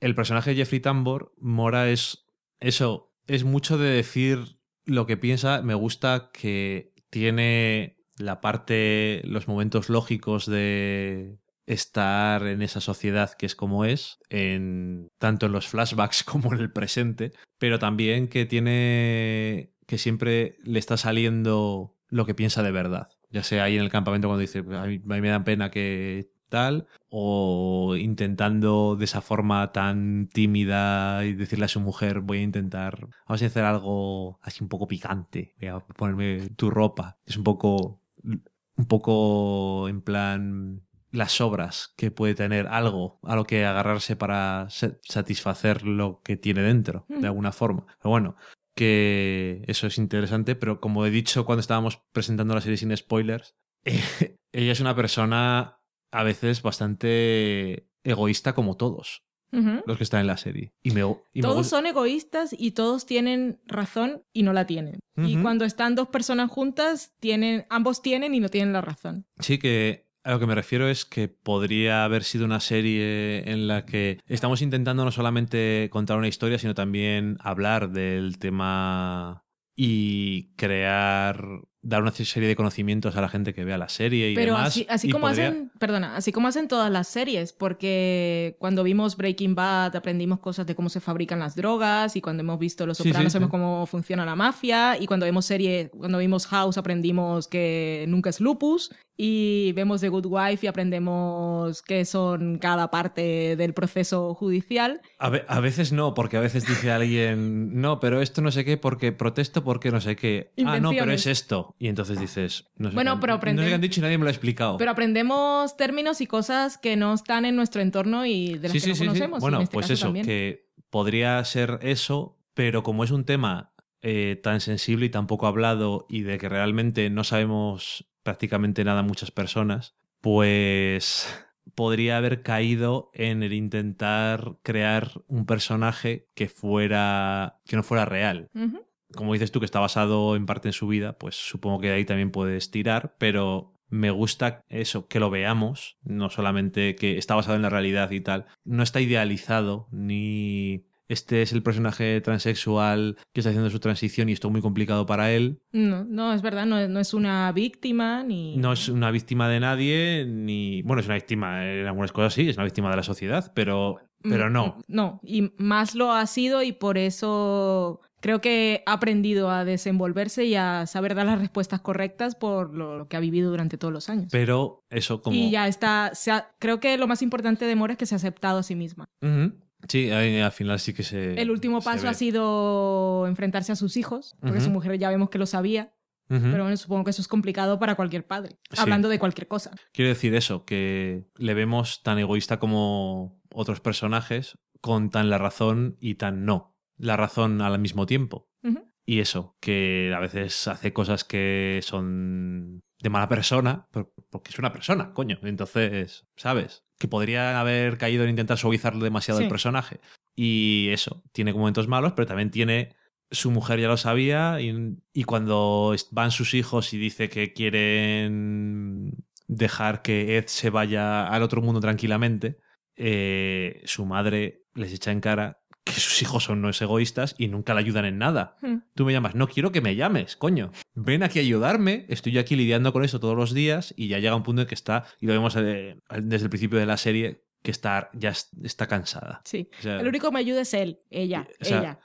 El único que me ayuda es él. No, pero es él. Pero él es el único. Bueno, eso, que tiene también esa parte que no es nada egoísta, de, vamos, ir con su exmujer a, a visitar a su exmujer, a ayudarla. Eso no, no tendría por qué hacerlo. Entre comillas, no tendría por qué hacerlo. Y lo hace. Y sus hijos que... Eso. Su hija, por ejemplo, Ali, que ya que tiene dos, voy a decir cómo se llama. Ali, que es la que más en contra está de que de la eutanasia, así como concepto en general, por lo que parece, es quien en ningún momento ha ido a ayudar en nada. Y sin embargo es la que en un episodio cuando se pierde está más preocupada. Es que es todo, como nos gusta, cuando decimos esto, es, creo que la serie nos interesa. La última vez que lo dijimos tanto creo que fue en Orange is the New Black. Es todo muy complicado. Sí. Y en este caso, por desgracia, mi conocimiento hace que sea también muy complicado hablar de ello bien. Pero es una de las cosas que más me ha gustado este año. Y estoy muy contento de haberla visto, que no tenía tanta prisa como... No tenía mucha prisa por verla. Aunque me ha gustado mucho. Digo, pues ya la veré. Y cuando la vi, dije, pues, eh, vamos a verla. Cuando empecé a ver cómo iba, porque no sabía cómo iba a funcionar exactamente la serie y, me ha gustado un montón. Y aquí en Del Sofá a la Cocina, intentando clarificar un poco conceptos. 101 de personas humanas. Tenemos que todos nacemos, bueno, cuando nacemos, los médicos que nos ven y los padres, por las características físicas de nuestros órganos genitales o incluso en las personas que son intersexo, que pueden ser ambiguos por las características morfológicas, físicas, hormonales y genéticas. Pueden tener ahí una mezcla de cosas que son hombre y mujer. Nos asignan un sexo que asumimos eh, o que la sociedad asume inmediatamente como con un género o la relaciona con un género. Entonces, si tienes pene, eres un hombre y eres masculino. Y si tienes vagina o es, eh, si en el caso de los intersexo es lo vimos en Masters of Sex, por ejemplo. Entonces eres mujer y tu género es femenino. Pero eso es el sexo biológico, hormonal, genético, físico. Luego tenemos el género, que es una construcción social, que son atributos, características que identificamos con género, sexo femenino, con el género femenino y masculino, que se atribuyen a mujer y hombre, respectivamente. Y también está el deseo sexual. Entonces, como personas, somos diferentes, somos diferentes cosas. Lo que pasa es que la sociedad lo limita todo y puede crear conflictos en muchas personas. Por ejemplo, en el caso de Mora, ella nació con ese sexo biológico físico que era un hombre, pero ella es una mujer. Sin embargo, le asignaron ese género masculino también. Y des- eh, nos lo dice en algún episodio que desde pequeña sintió que no, Que eso que le habían asignado no, no era ella. Y entonces una persona de fuera ve que es un hombre que se siente mujer y a la que le gustan las mujeres y entonces es como un concepto confuso, pero tenemos un sexo físico, tenemos un género, por ejemplo, que ahora no recuerdo el nombre de la pareja de Sara, ella es lesbiana también, ella es una mujer y el, su género es básicamente masculino, porque ella se viste más como lo que consideramos que se visten los hombres Sí, y bueno. tiene unas actitudes más de aquellas que consideramos masculinas y le gustan las mujeres. Entonces, ¿qué pasa? Lo del género es una cosa un poco El género es un- fluida y social. El y género es una las- construcción social. Vale, o sea, que no, o sea que no es nada, realmente. Y luego está el deseo sexual, porque ella, digamos, no me acuerdo el nombre de ella, Tami. Es Tami, que hemos visto aquí en la chuleta. Tami es una mujer, ella es mujer y se identifica con el género masculino y le gustan las mujeres, es lesbiana. Lo de lesbiana, homosexual, bisexual, incluso hay asexuados, asexuales, eso es el deseo sexual. Entonces tenemos un sexo físico-biológico, tenemos un género con el que nos identificamos y hay además un deseo sexual. O sea que solamente dos de esas tres propiedades del ser humano son reales y solamente una importa en la sociedad de hoy. Sí, Porque solamente dos son de verdad. Que eres hombre o mujer cuando naces y cuáles son tus preferencias sexuales. Y luego el género, que es lo que pone la sociedad, no es una cosa de verdad.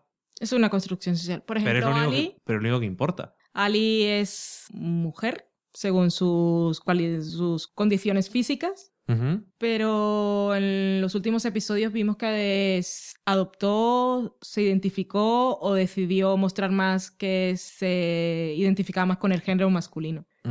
Y por ahora hemos visto que es heterosexual, pero con la relación con la amiga que le ha dejado un poco así tilimpaquín y que lo que hemos visto en su relación con los hombres puede que sea homosexual o bisexual. Sí, ni nosotros ni ella lo sabemos. Exactamente, ella está en ese proceso de que no entiende qué pasa porque se ha sentido un poco sola, desorientada en su infancia. Ujú, Sí. Que por cierto, Tami, por si a alguien le suena cuando lo está viendo, que si no me estoy equivocando, es la mujer de Steve Carell que salía en The. Office. Es ella. Y yo, si no tienes nada más para decir, cerraremos esto con una frase de Simone de Beauvoir, que estoy leyendo El segundo sexo a la vez que leo El género en disputa de Judith ¿Y co- Butler. cómo mierdas voy a tener algo más que decir? si dices que vas a cerrar con eso. Y una de, aunque es un libro de casi mil páginas, una de sus frases más conocidas y que ha pasado a la historia. Ella incluso en los años 50 ya exploraba desde una perspectiva femi- feminista la problemática de la definición de los géneros. Decía, una no es mujer, sino que llega a serlo. Y esto define perfectamente el personaje de Mora, que cuando nació no le Ujú. dijeron eres una mujer, pero ella No. lo es y llega a ser. Ujú. Qué complicado es todo. Y qué sencillo si en realidad fuéramos un poco más. No, sí es muy fácil.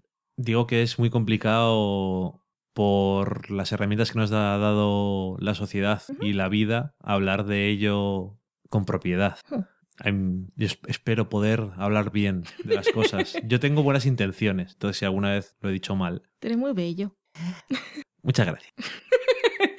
Acabamos con la sección de la semana en serie y nos vamos a la cata de peli.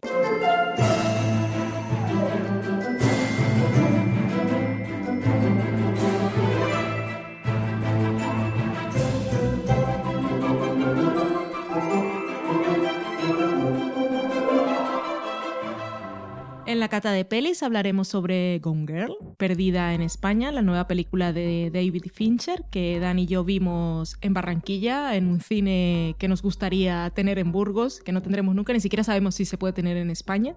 Ojalá. Un cine con sillas reclinables que te trae un camarero la bebida o comida si quieres, en versión original.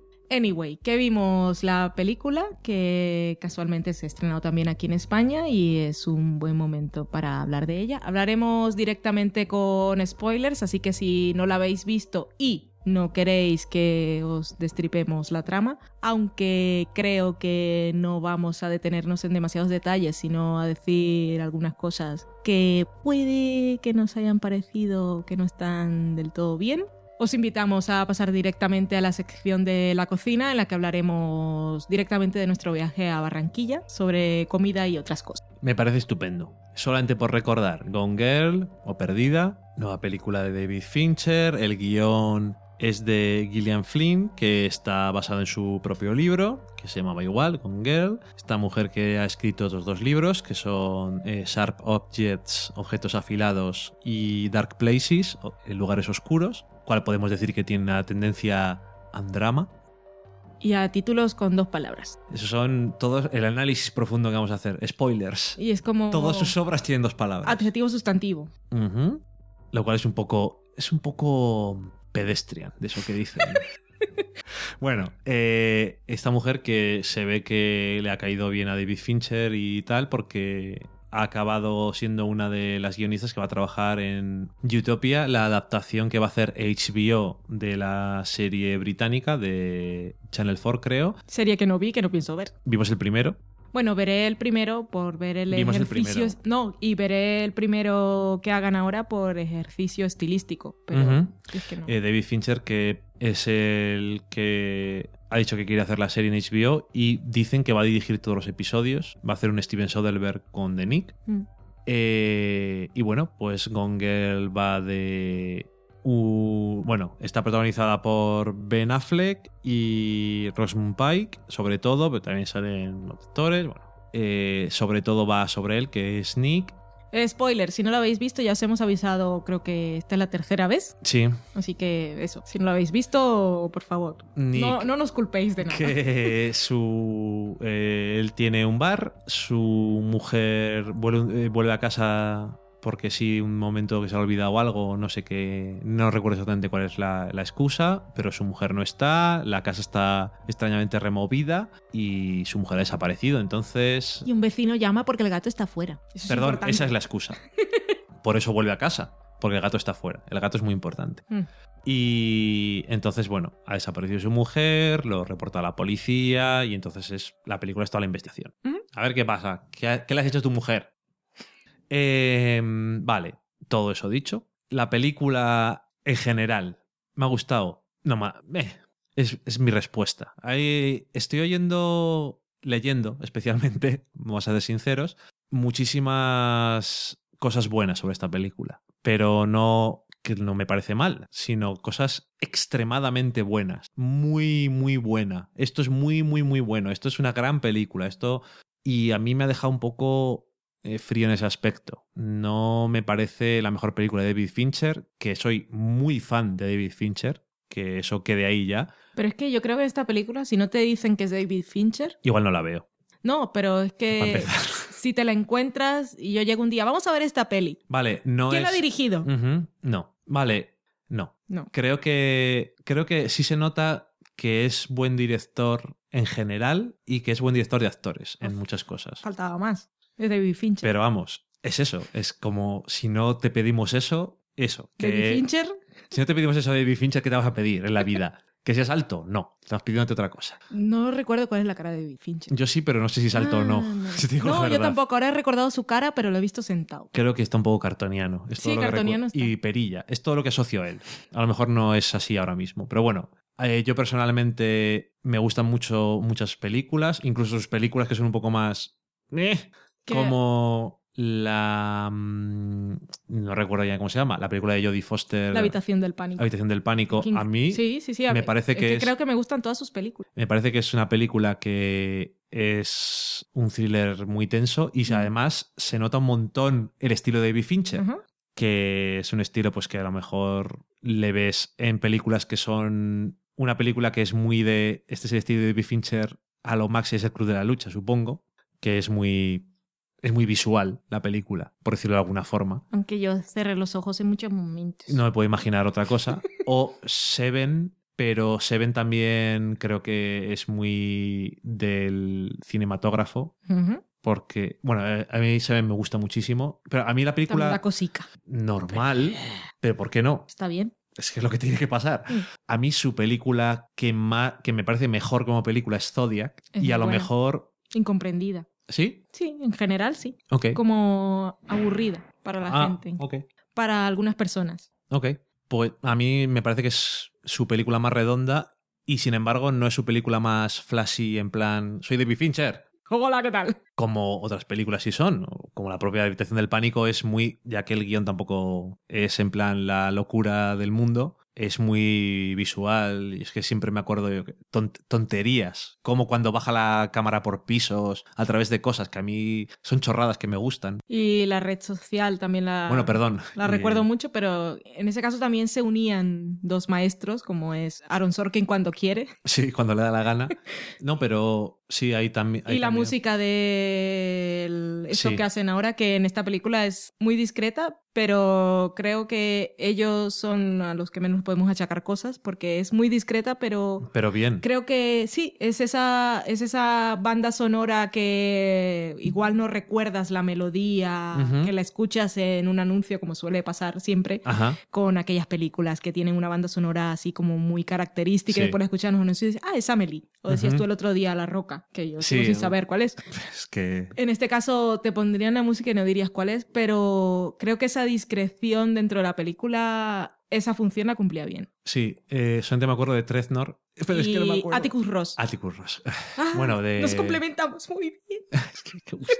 bueno, el, este Nine Inch Nails. Sí. Uno de ellos o los dos. Creo que es uno de ellos Uno. solamente. Vale. Bueno, da igual, también hicieron la música de red social que está muy bien. Aquella sí la es un poco más. Sí, es un poco más memorable, pero Mm. creo que esta película no era. Mm, mm. Entonces, eso, que La película creo que tiene buena pinta. Creo que la música, como dices tú, cumple muy bien su función. Incluso tiene cosas muy buenas. El problema que yo le veo más gordo es que no explota realmente la mejor parte de la que podía sacar. Pero bueno, eso también es un problema del guion y del libro, he de asumir, que es todo el tema de cómo los medios de comunicación afrontan las cosas. Y cómo una persona como el personaje de Ben Affleck puede ser un completo gilipollas, pero no haber hecho nada malo de lo que se está acusando. Como el, lo malo de lo que se está acusando en, en los medios. Como, claro, no haber, no, no haber hecho nada malo, perdón. Ok, ok. Sino no haber hecho lo que, de lo que se le está acusando en los medios. Sí, es que aquí hay un problema porque, no, no veis malas. nuestras caras cuando estamos grabando. Sí, me, me ha dicho, ¿cómo que no hace nada malo? No, no, no, quiero decir que no hace de lo que se le acusa en los medios. Eso, porque seas lo puto peor. Vamos a ser. Porque seas lo puto peor no quiere decir que seas culpable de una cosa que te están acusando. Aunque todo el mundo se lo acaba creyendo porque lo dice en la tele. Y me parece muy interesante la elección de Ben Affleck porque creo que hace no solamente bien el papel este, sino que es metabueno.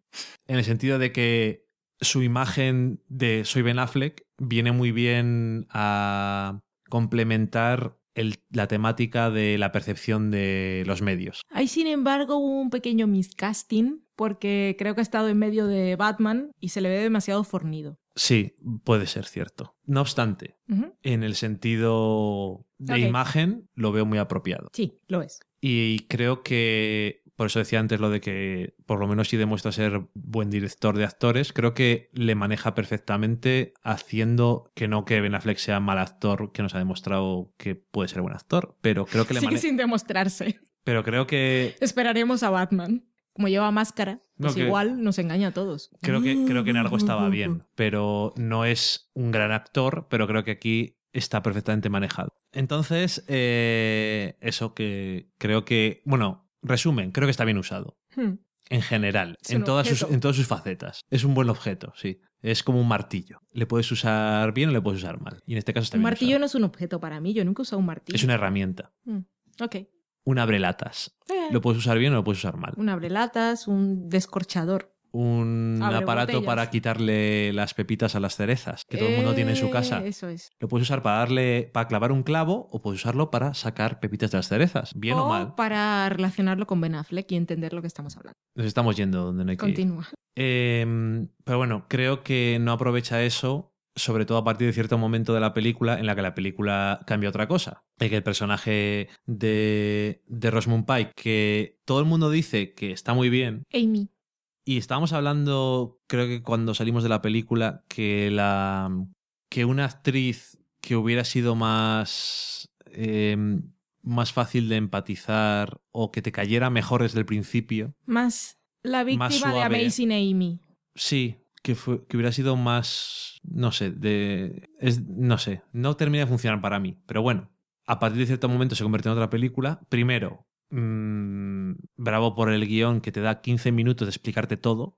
A mí, a ver, yo entiendo que hay ciertas cosas que, que son necesarias de decir, ¿vale? Y Pero- no cortes tu idea, locutor, que la chica viene a interrumpirte. Y es que esa es una. Esa es como la parte más característica, rimbombante y que más se le queda a todos los lectores del libro. Vale, pues esa parte de la película, cuando es película, Si es lo que más se le queda a la gente y esta mujer está adaptando su propio libro y dirá, ¿cómo voy a quitar esto? Si es lo que más le mola a todo el mundo. En película queda condescendiente y te trata de gilipollas. Lo, lo- lo siento, si os ha gustado, no os estoy llamando tontos a vosotros. Estoy diciendo que es la sensación que me quedó a mí. Eh, no que, como decía antes, no que no haya que explicar cosas, sino que yo creo que hay una forma mejor de hacerlo. Entonces, me da la sensación de que por un lado, la... esta novela adaptada por otra persona a lo mejor hubiera sido una mejor película. El guion, me refiero. Es mi idea. Y que había, que te dije, que había leído en un sitio que decía, David Fincher dirige la película como sabiendo que el material original es una puta mierda y lo hace con una cierta ironía extraña, Esto no lo había leído yo, pero cuando me lo dijiste dije, ok. que es una cosa que es extrañamente asumible porque sí hay cosas en el guion, pero hay cosas que están que son claras de director. Haz esto más así, Voy a poner la cámara aquí. Sí, tiene unos puntos de humor negro que yo no sé si están en la novela, ya nos lo dirán los lectores, que son muchos y muy fans. Ya nos lo dirán, pero el humor es un poco en plan. Ya sé, lo- ya sé que está. Sí que te transmite eso de. Ya sé que esto es de una película de la 3, de por la tarde. Para los que no estéis en España, películas como No sin mi hijo. Es el. No digo la película esta en sí, sino es el título que me viene a la cabeza. O Hallmark, para los que vivimos en Colombia y hemos Sí. tenido cable toda la vida. Muy Hallmark, muy drama de. Las películas esas de Oh. los niños desaparecidos que ponen la foto en la caja de leche. Sí. Que luego en Colombia no venden la leche en caja, sino en bolsa. Sí, eso es otro tema que, que hablaremos después porque me tiene muy perturbado. Pero estamos hablando de Gone Girl que, bueno, eso. Para mí no termina de ser redonda. Me parece que tiene cosas buenas, pero casi toda la parte que tiene que ver con el personaje de Amy no me convence en nada. Ni, como te he dicho, todo ese trozo de, eh, atiende, que te voy a explicar cómo funciona esto. Que parece casi más el final de la película. Sin embargo, la película casi dura tres horas. Que no se me hizo muy larga, lo cual algo bueno tiene que tener. Pero hay algo que no me termina de funcionar. Sí que. O sea, por ejemplo, el mismo final es como. "Uh, ¡Qué rol reversal! Y entonces, bueno, antes de llegar a lo siguiente, ¿a ti qué, qué te parece si la película en general? Gracias. Me estaba Perdón. aquí arremangando porque quería hablar.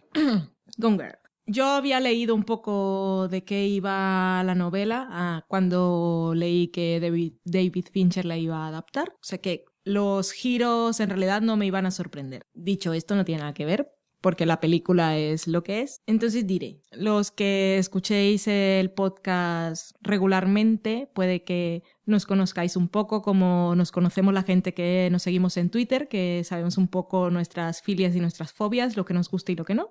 Entonces diréis, jo, a Valen, si ella siempre está ahí destacando personajes femeninos fuertes y incluso puede que en algún programa de verano me hayáis oído reivindicar los algún, bueno, pedir, exigir, rogar por una antiheroína. Entonces llega Gone Sí, Girl. momento. La película en general, ¿a ti qué te parece? Pero un momento, que yo tengo aquí Ah, todo, primero- todo un discurso no elaborado, pero tengo muchas ideas en mi cabeza. Perdón, go on.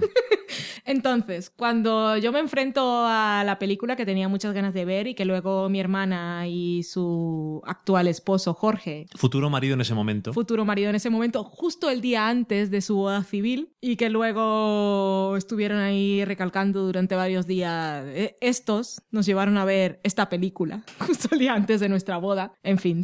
Em, entonces, yo llego a esta película, yo, yo en realidad iba con muchas ganas, porque lo que yo me había imaginado cuando había leído de qué iba el libro, que lo leí en la Wikipedia, soy fan de los spoilers a veces, era una cosa totalmente diferente. Entonces, aquí ya me ayudaréis los fans del libro y quienes lo, quienes lo hayan leído. Pero, y aquí también entra en juego, por ejemplo, hace poco escuché el podcast de, a ver que recuerdo cuál, para no mentir, la sexta nominada. Hablaban de la película y se referían a algunas críticas que ellos habían encontrado sobre qué bueno, algunas, algunas críticas que decían que la película o su planteamiento era machista o misógino. Y ellos lo que decían era, pues no lo entiendo, porque solo porque su protagonista es una villana, no tiene por qué ser misógino. Entonces, aquí voy a intentar plantear varias cosas. Una, yo esperaba, y al principio esperaba que fuera así, me interesó mucho la idea de que los medios de comunicación inmediatamente juzgaran y crucificaran al personaje de Nick, interpretado por Ben Affleck, por ser el marido. Y es esa idea de que seguro que la mató, porque, porque los hombres son asins y porque es un pusilánime. Y luego fuimos viendo que tenía algunos affairs con chicas más jóvenes y bla, bla, bla.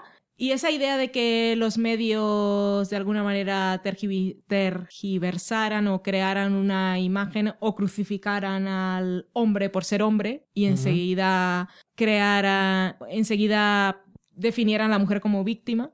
Y que dos, luego dos mujeres, sobre todo, eran las cabezas de Sí, los. es que luego ahí van más las cosas. Perdón. Esa idea me parecía interesante. Entonces, bueno, que estoy mezclando cosas. Lo que decían los de la sexta nominada es que no entendían eso porque la mujer era fuerte y porque fuera la villana no tenía por qué ser misógino el tema. Pero lo que yo creo que se está escapando a toda la discusión es lo que se está contando. Y esto ya lo hemos dicho varias veces, creo, durante los programas que hemos grabado. Y es el discurso que plantean que plantea cualquier serie de ficción, ya sea una novela, ya sea una obra escrita, ya sea una película, ya sea una serie. Cualquier obra de ficción plantea un discurso consciente o inconscientemente que se queda ahí marcada en el colectivo imaginario. Por ejemplo, la idea esa que nos han creado a todos de que mantener relaciones sexuales o follar, como decimos en España, es guay. Cuando es una cosa que a mí en la cabeza no me cabe porque en un baño público, o sea, es que entrar al baño público de un bar me parece lo más asqueroso del mundo, entrar sola, que tienes que entrar ahí siendo mujer, que en general te gustaría poder sentarte en la taza del váter y en un bar no puedes hacerlo porque está todo el suelo encharcado, que entras ahí intentando, si llevas pantalones un poco largos, no mojarlos y te tienes que apoyar en las paredes para poder inclinar un poco el trasero que llaman en Colombia, que a mi, mo- a mi hermana no le gusta que le llame culo, para no apoyar tu piel sobre esa cerámica sucia o plástico, depende de lo que sea. Y entonces ya la idea de entrar ahí con tu pareja sexual a frotarte y mantener relaciones sexuales me parece lo más absurdo del mundo, lo más incómodo y lo más sucio y lo más vulgar. Eso porque estamos en España y somos unos sucios también. Vulgar no, porque vulgar ya suena como algo social, pero lo más incómodo y sucio y asqueroso. Y la ficción te lo ha planteado como algo guay. como algo guay, que oh, encuentras a alguien en el bar o en la discoteca y tienes una conexión instantánea y no puedes aguantarte las ganas de coger un taxi y ir a algún sitio, sino que tienes que hacerlo en el baño público y entonces entras ahí y es algo lo más incómodo y lo más sucio. Y ento- pero de todas, de todas formas la ficción te lo ha planteado como algo guay.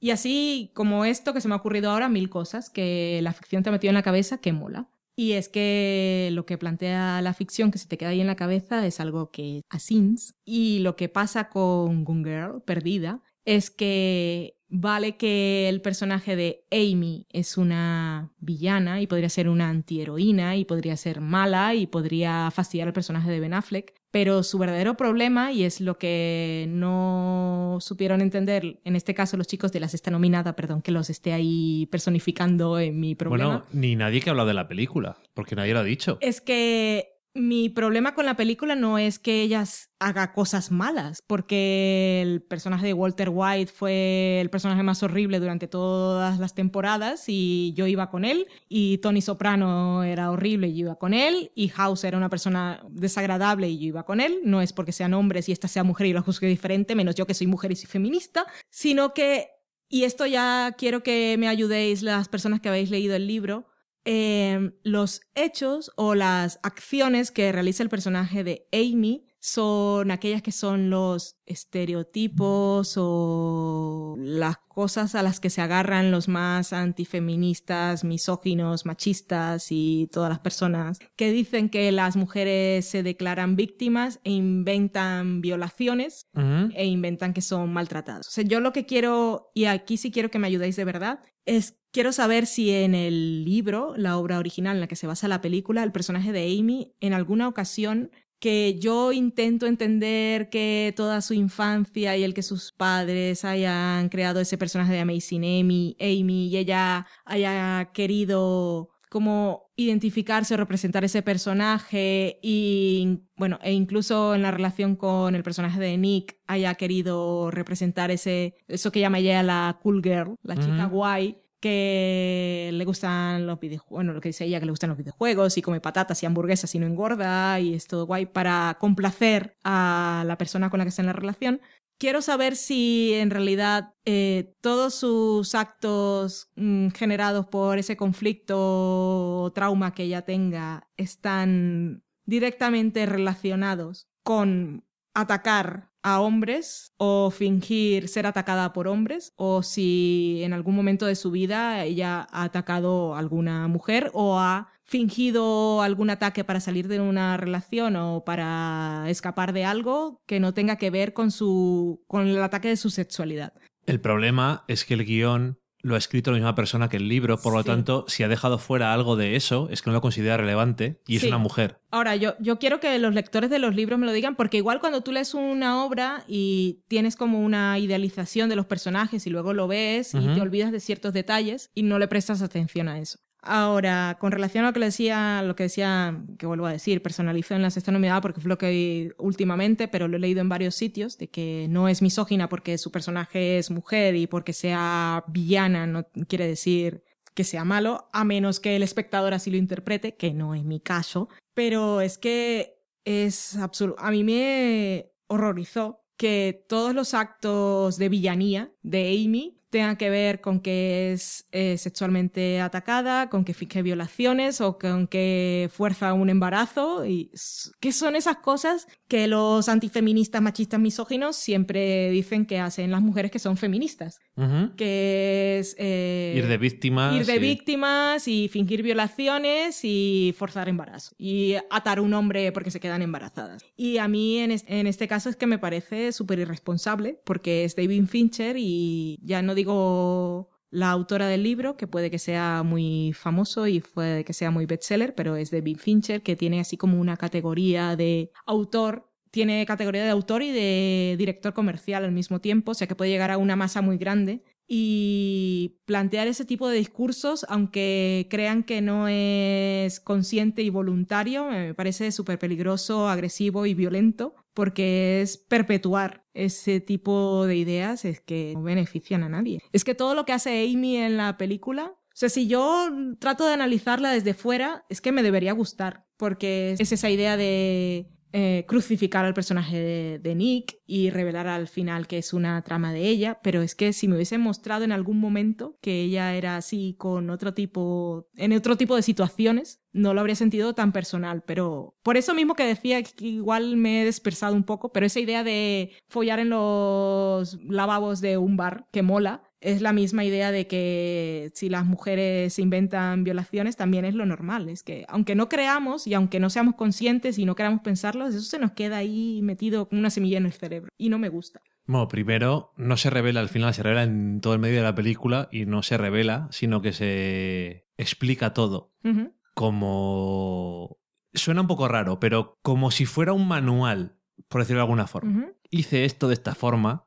Ya sé que a todas las mujeres os gusta fingir violaciones, así es como se hace. Es que es horrible. Claro, que uno puede decir, "Ah, pero es que no seamos, es que vaya puntillo. No, vamos a ver.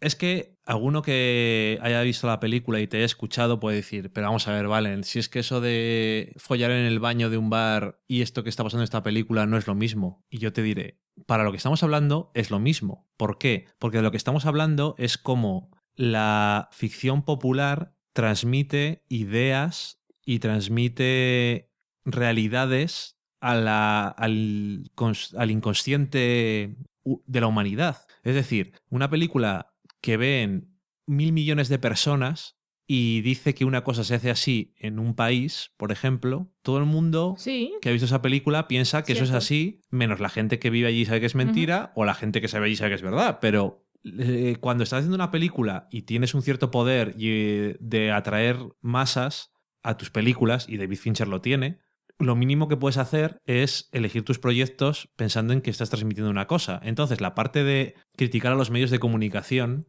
que es muy clara y creo que está bastante bien hecha, pero no se lleva... Igual sí se lleva hasta el final, igual tampoco da, da de más, pero es realmente la parte que merece la pena que llegue a la gente. En plan, no seáis imbéciles. La realidad es una cosa y lo que te dice la televisión es Mm. otra. Y si estáis en España, no podéis decir que lo que hace Mariló por las mañanas, que lo comentáis todos en Twitter, eso es la realidad. O la realidad es la realidad y eso es la tontería que dice ella. Pues lo mismo, porque básicamente uno de los personajes, el personaje de la mujer esta que tiene el programa en la tele que sale sobre todo, es básicamente el es estilo ese de magazine chungo. que los dos programas sean dirigidos o presentados por mujeres. Sí, pero en un caso, es, en eso sí, en un caso es que es la, tri- es la triste realidad, pero es que aquí, por ejemplo, en España, todos esos, todos esos programas de magazine están presentados por mujeres. Sí. Eh, Una de es- película. sí, digo, que, que no es que sea irreal Mm. en ese sentido, y al mismo tiempo también te presenta al personaje de, lo siento porque no me acuerdo del nombre, la exmujer de House, Hmm, que es una periodista seria sí. y competente y capaz, y no sensacionalista y retard. Entonces, por lo menos tienes ese contraste. A lo que me refiero es que en, ese- en el sentido de género eso no me molesta. O sea, pero cuando estás haciendo una película y vas a llegar a gente, tienes que tener cuidado con lo que estás diciendo. No si yo voy a contar una cosa, vale. Entonces, no te tiene que importar que te digamos unas cosas. El problema que yo estoy viendo cuando estoy leyendo cosas es que nadie habla de esto. Por eso, cuando estábamos, que lo puse un día, ya hablaremos de esto cuando volvamos a España, pero es que había estado leyendo en Twitter cosas y leyendo artículos y leyendo críticas de la película y no, a lo mejor leí 20 críticas y nadie en ningún momento ni siquiera lo mencionaba como anécdota. Y eso me preocupaba porque me parece que, como yo, como yo siempre te suelo decir a ti, eh, no me preocupa tanto el machismo o los problemas de género cuando son de gente que dice a las mujeres hay que tirarles piedras, porque es que lo veo tan exagerado que me veo más fácil de decir estos son retrasados mentales, sino las cosas que parecen normales y que están ahí y nadie se fija en ellas. Ese es el problema. Porque que asumas eso como algo normal o que no te llame la atención o que te parezca parte de la película y no pase nada Eso ni siquiera te llame la atención un momento, porque es que no os penséis que salimos de la película y me dijo Valen, "Mm, esto, ¿qué pasa? ¿Qué te ha parecido eso de las mujeres? Sino que nada más acabar la película, le dije, "Mm, tenemos que hablar de esta película. Y se lo dije, nada más acabar, hay que hablar de esta película. Un señor, nada más salir del cine, me dijo, pues sí que engorda rápido en unos días. Es decir, la conversación fue lo más estúpida que podía ser. Pero luego le dije a ella, tenemos que hablar de este tema. Es que luego cuando ella vuelve toda ensangrentada, que el Después personaje de... Ben Affleck, que hace su aparición, es que si, si ella, si hubiesen mostrado otras cosas de su personalidad psicótica o problemática que no fuesen específicamente de perpetuar esa imagen que nos causa problemas a todos, a mí me, me habría parecido una película ver, fantástica. Pero es que solo se centra en eso, porque todos sus acosadores, todos eran inventados. Sí, el otro era un acosador inventado, el personaje de Neil Patrick todo Harris. era eso. El personaje de Neil Patrick Harris, ¿cómo se lía? ¿Cómo se lía? ¿Cómo se libra de él? Fingiendo que la ha violado repetidamente, metiéndose una botella, fingiendo que la ha atado. Si eso hubiese sido el culmen de algo más, o si el personaje de... Es que no sé si era un problema de casting, no sé si en el libro el personaje de él es más intimidante o creepy. No lo sé tampoco. Es que, claro, si eso, hubie- si eso hubiese Eh, sido es el culmen creepy. de algo... eh, Es bastante creepy. Sí, pero no, No tanto. intimidante, Pero, pero no creepy. tanto. Pero es que es como esa cosa cuando hablamos de Louis, que sabemos que, que no tienes miedo por el personaje. Sí. Es, es un poco, pero no es una cosa de que, porque yo, yo creo que es Neil Patrick Harris y no, es que creo que es más una cosa de construcción del personaje. Sí que. Pero si eso hubiese, si, si toda esa invención de la violación y la tortura hubiese sido un, un algo más y de esa sensación de peligro, no me habría molestado tanto, pero es que todo lo que hace ella es básicamente eso. Lo primero que se le ocurre para huir de ese secuestro es fingir, bueno, lo único, para tener una base para decir que estaba secuestrada y librarse de todas las cosas es que la han violado y que la acosan y que la han violado. Y sus traumas de juventud, su único trauma de juventud que vemos es que sus la padres... película? En la película. Que lo- es en lo no, que nos perdón. basamos, pues no podemos basarnos en nada más. eh, perdón, el que vemos, es que Sí. no, no, yo no sé más. Mm. Es que sus padres han creado un personaje que se llama como ella y hace cosas. Y es súper guay. Y hace cosas y ella no las hace.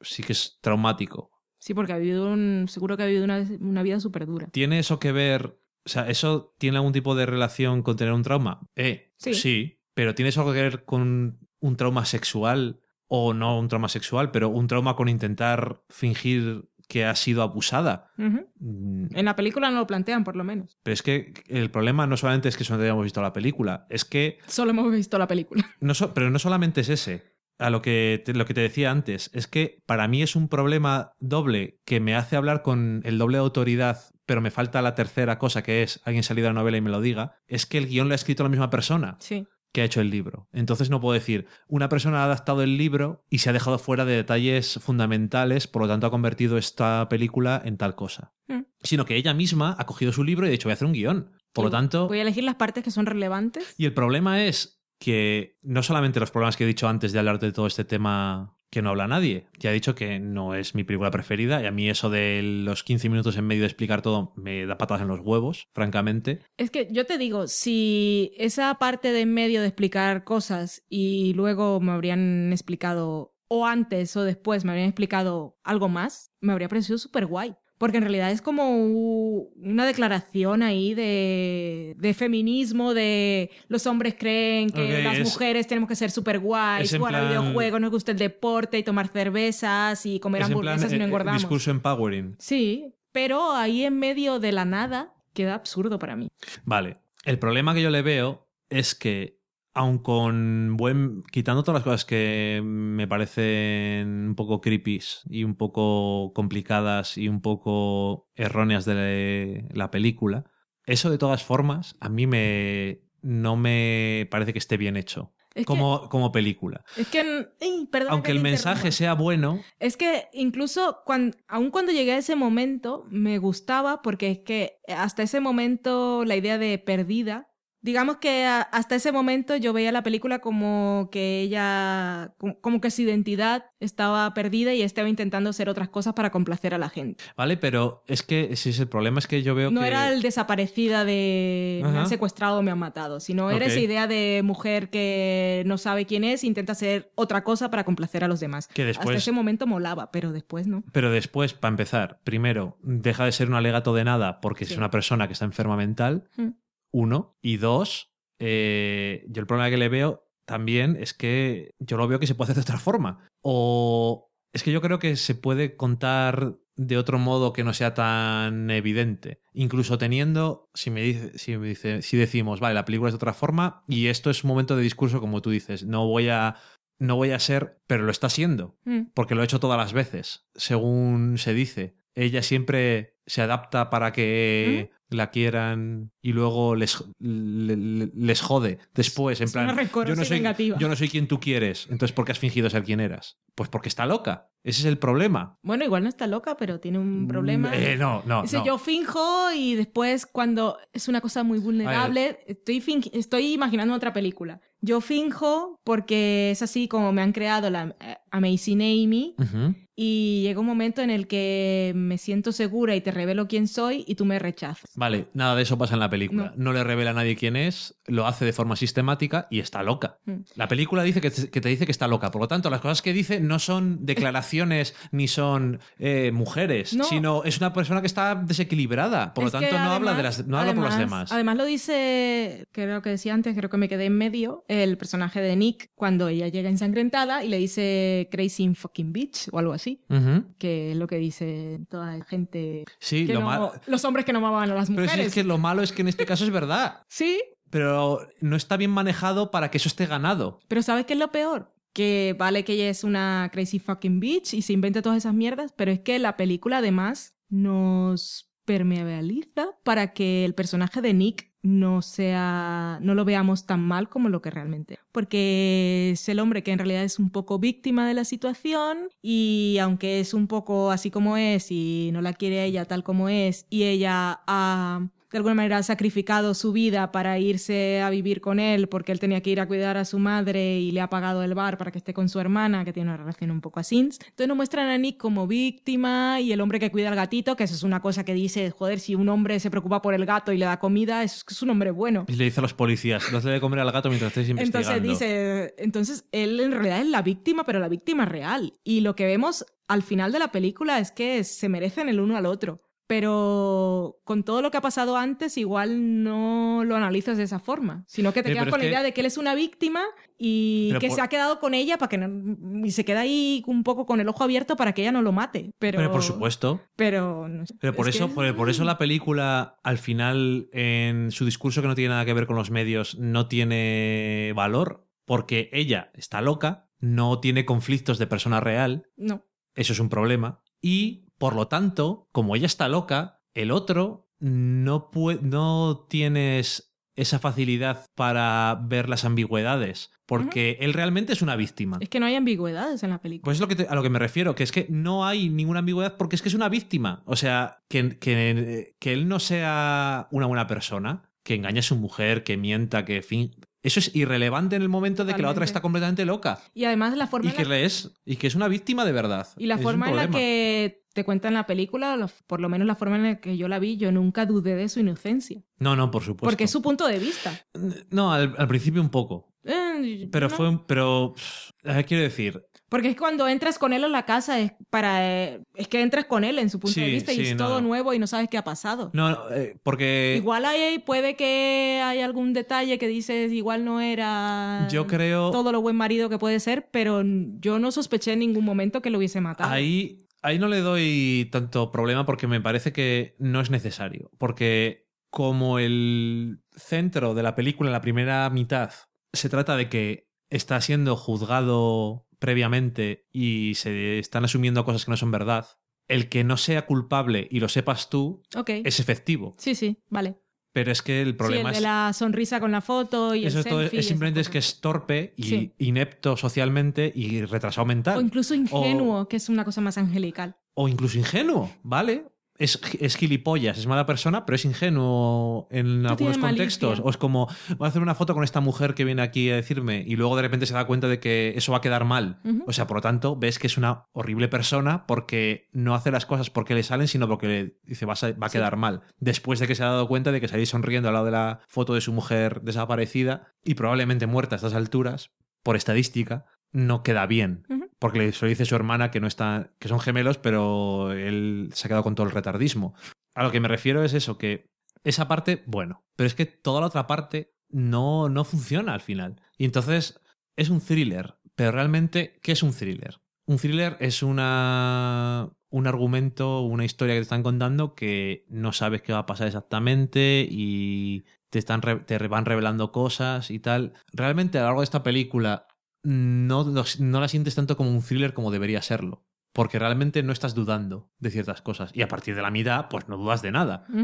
Porque sabes que está viva y por todas esas cosas. Pero en general, incluso cuando le van mal las cosas a la loca, es que perdona que lo diga así, es que mm, me parece mal tratarle casi como mujer normal. Porque es que no te vale como un ejemplo. Pero es que en otras condiciones a mí me habría encantado como personaje femenino, súper calculadora y midiéndolo todo. Es que es como Sí, una cosa pero- como muy de esas cosas que asumimos como de mujer, de así como asumimos que los hombres son muy impulsivos, las mujeres son más ahí de haciéndolo Sí, todo. de matar a alguien envenenándolo. Sí, eso que No dicen a de- martillazos, Entonces sino a- está así con su calendario, ir marcando Ajá, hitos ujú. y tal, y al final eso que decía de suicidarse, eso me, me habría parecido genial Vale, si no entonces- hubiese tenido todo lo demás. Esto vale para un guion distinto de una mujer que es víctima de un marido por lo que sea y ella reacciona de una forma. Pero es que esto no es así. Esto es, se junta con un hombre fingiendo ser alguien y después se entera de que le está engañando y entonces, que no digo que no tengas que reaccionar a que te estén engañando, que me hace bien. Pero es que todo lo que ha hecho nunca ha sido ella misma, nunca puedes decir que la ha dañado como persona, ha dañado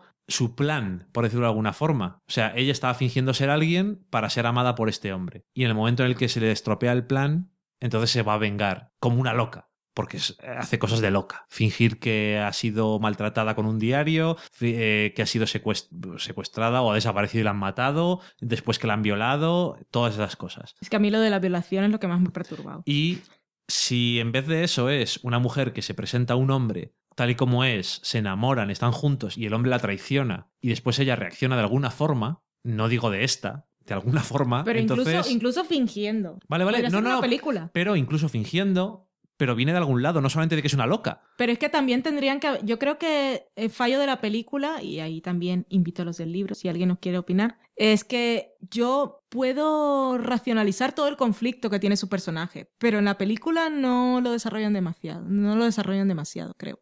A ver, yo no quiero sonar como un, dis- como un disco rayado, pero realmente los conflictos de ella, cuando se externalizan y se ponen delante del espectador en plan, hola, soy Amy y tengo estos problemas, al final es que quedan súper diluidos porque no tienes forma para el final de la película de verlo como una persona. Hmm. Entonces es como, pues es una puta chiflada que hace cosas. Entonces sus sentimientos, ¿por qué coño nos van a importar? Sus frustraciones, ¿por qué coño nos van a importar? Si es que está como una chota. ¿Qué nos da? No da igual. Es una psicópata. ¿no? Es una psicópata, totalmente, es sociópata, psicópata y todo, y muchos patas. sale un gatito y le quieren mucho. Eso está bien porque los gatitos hay que amarlos. Y yo y tú, siempre que estamos viendo algo y sale un gato y después no sale o no se menciona, di la verdad, decimos, ¿y el gato? ¿Quién está dando de comer? Es una excusa, un instrumento narrativo. No, en esta película está muy bien usado el gato. Sí, Me alegro. malamente. Pero bueno, entonces tienes una mujer competente, equilibrada y real en la policía que está investigándole, que es lo más parecido a lo mejor, a una persona que, que tiene que no se deja llevar, no es tanto una persona como un ideal de persona, que no se deja llevar por las estupideces de las opiniones de la gente. El ayudante que tiene dice, mi mujer dice que la han matado. Y dice, pues tranquilos, que a ver cuándo sale algo. Es eso que llaman la brújula, brú- brújula moral. Sí, y al final de la película, cuando está todo el mundo hablando con ella, en plan, ¡ay, qué drama ha pasado! Y está diciendo, pero entonces, ¿cómo hiciste esto? Pero cállate, no es que ha pasado muy mal. Entonces, te, eh, ahí realmente simpatizas un poco, pero. Pero es que también tienes el quid de la cuestión que la brújula moral de toda la historia empatice con el personaje Nick y lo consigue. Que sí, sí es verdad. Lo que, es- todo, todo lo que has dicho sobre el personaje de Nick es cierto. Pero es que. Es Pero que es que eso lo estoy diciendo como algo negativo para la película. Bien, bien, bien. No, no, sí, sí, ya lo sé. Igual que lo has dicho antes. Mm. De, se le perdonan cosas, se le hace inocente en ciertas cosas o Es que todo lo que podría haber hecho demasiado bien, la naif. película lo ha hecho mal. es demasiado naif, y no sé qué, tal. Pero no es tanto el problema ese como el contraste. Y es, entonces, ¿qué hacemos? ¿Empatizamos con una puta chiflada que finge violaciones? Y finge que se la acosa y, finge- y se queda embarazada para que. para agarrar al hombre y que no se vaya de su lado. Es que más eh, tópicos machistas externalizados y realizados para to- en toda su gloria no se pueden poner. Y el problema del personaje de ella, las cosas que hace y cómo lo trata la película, lo que hace es destruir incluso cosas que podías hablar de los demás personajes, como todo lo que estás hablando de él. Hmm. Porque lo que te digo es que al final realmente es una. Como acaba la película, es que es una buena imagen de lo que te está contando la película. Es que este personaje es una víctima, porque esta es una puta chotada. Hmm. Y entonces, si cierra un ojo de otra forma, a lo mejor es que le ma- la mata. Sí, yo creo que hasta, mata, hasta me habría excitado sexualmente, digo, por cosas ¿Eh? del cerebro, poder hablar de esta Ah. película con otro punto de vista y poder defender al personaje de Nick, aun siendo inocente, si se le hubiese culpabilizado de algo por cualquier cosa que hubiese tramado Amy, si todas las estrategias que ella hubiese utilizado no hubiesen sido esta. A mí me habría gustado poder hablar de la película en esos términos, porque Sí, a mí o- todas esas cosas de género que se revuelven y sin... Ujú. A mí eso me parece muy interesante. O, o al revés, o a lo mejor en otra película distinta te hubiera gustado decir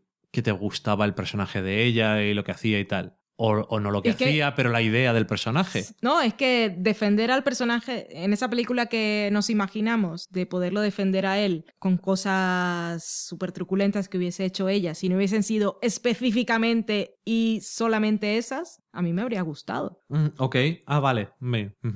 Eso, Al final es que esta película tiene este problema de base. Y a mí me incomoda eh, leer a gente que ni le ha saltado la más mínima bandera, ni les ha llamado lo más mínimo la atención, ni se han preguntado sobre ello, Mm. ni han reflexionado sobre ello, aunque sea de la forma contraria que yo. Mm. Que no es algo que llame la atención, bajo ningún concepto. Crazy fucking bitch. Eso me preocupa como persona y como hombre, pero como persona en general, porque no sé cuántas de las mujeres, eh, pero pa- para empezar, o sea, no sé cuántas de las críticas las, han escrito mujeres, pero para empezar el guion lo ha hecho ella, Sí. una mujer sobre su libro.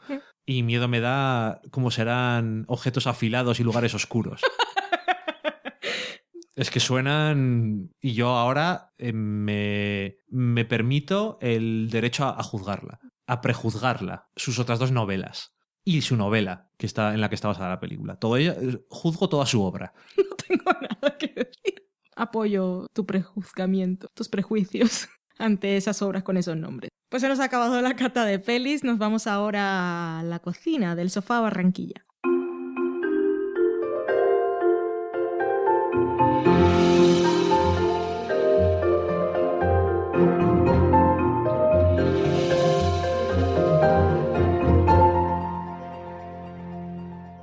La sección de cocina de este programa de vuelta de vacaciones. Hablaremos un poco de la experiencia general del viaje a Colombia, específicamente a Barranquilla y específicamente la experiencia de Dani, porque yo he vivido mucho tiempo allí y he vuelto varias veces. Así que, Dani, te doy la palabra. Qué manera de quitarse presión.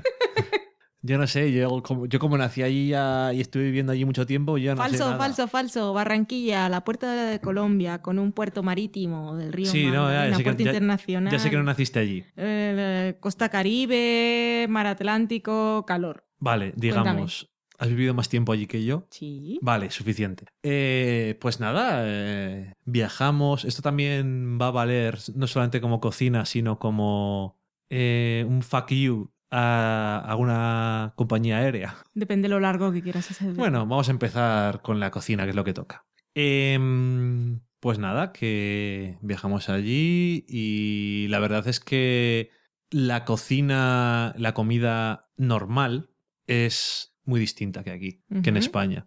En muchas cosas. Para empezar, en el estilo de sitios, porque en España con la tontería esta que tenemos tan arraigada de las tapas y que tanto internacionalizamos ahora, eh, existe esa cosa y no por las tapas, sino al revés, las tapas existen por ello. Existe eso de los bares y en, en- en Colombia no hay, no hay bares, no hay lo que llamamos aquí bares. No, hay bares nocturnos. Hay pubs nocturnos y sitios para comer.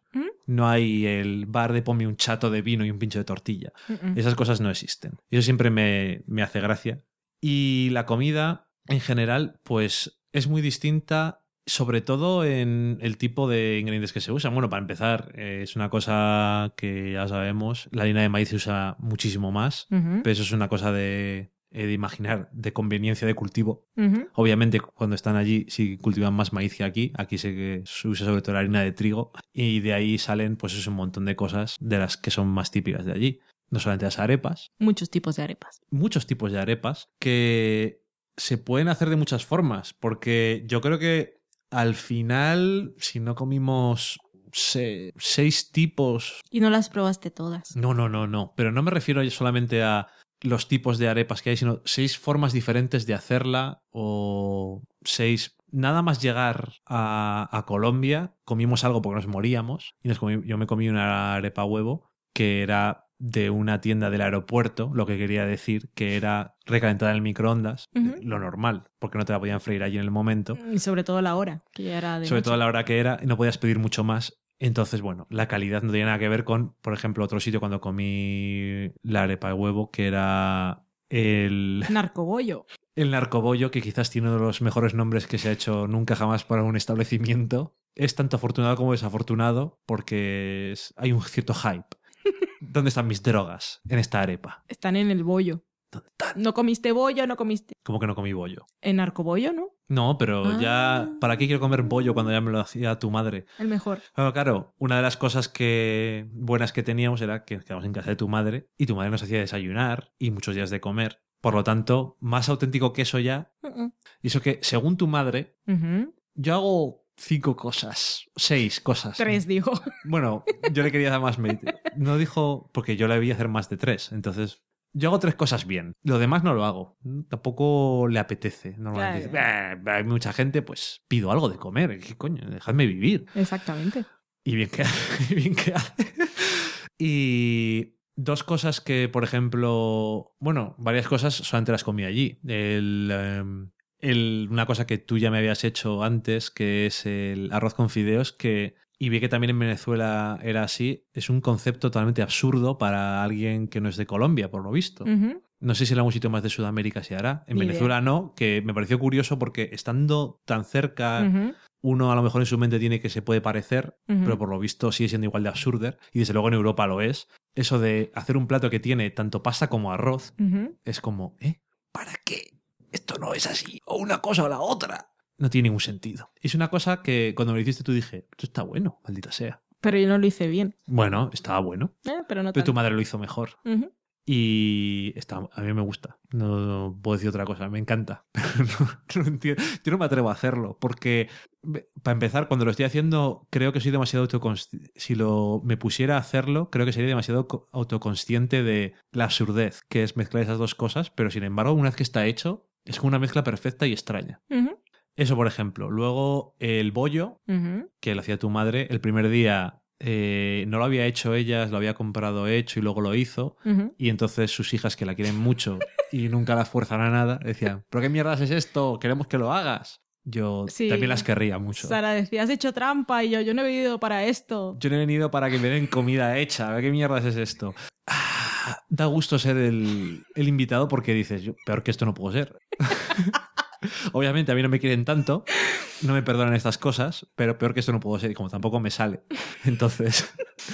Y bueno, luego un par de días o al día siguiente lo hizo ella y Mm. obviamente tuvo que estar más tiempo cocinando, la pobre mujer, pero es- la verdad es que se nota mucho. Bueno, bueno, eso es como todas las cosas. Lo que compras hecho y lo que haces tú en casa, todo, la Mm. diferencia del mundo. Hasta la pasta, que lo hemos dicho ya, ahora ya hace mucho tiempo, creo que os lo dijimos, pero cuando haces tú la pasta en casa, se nota muchísimo la diferencia. Hacer la pasta fresca y es muy fácil.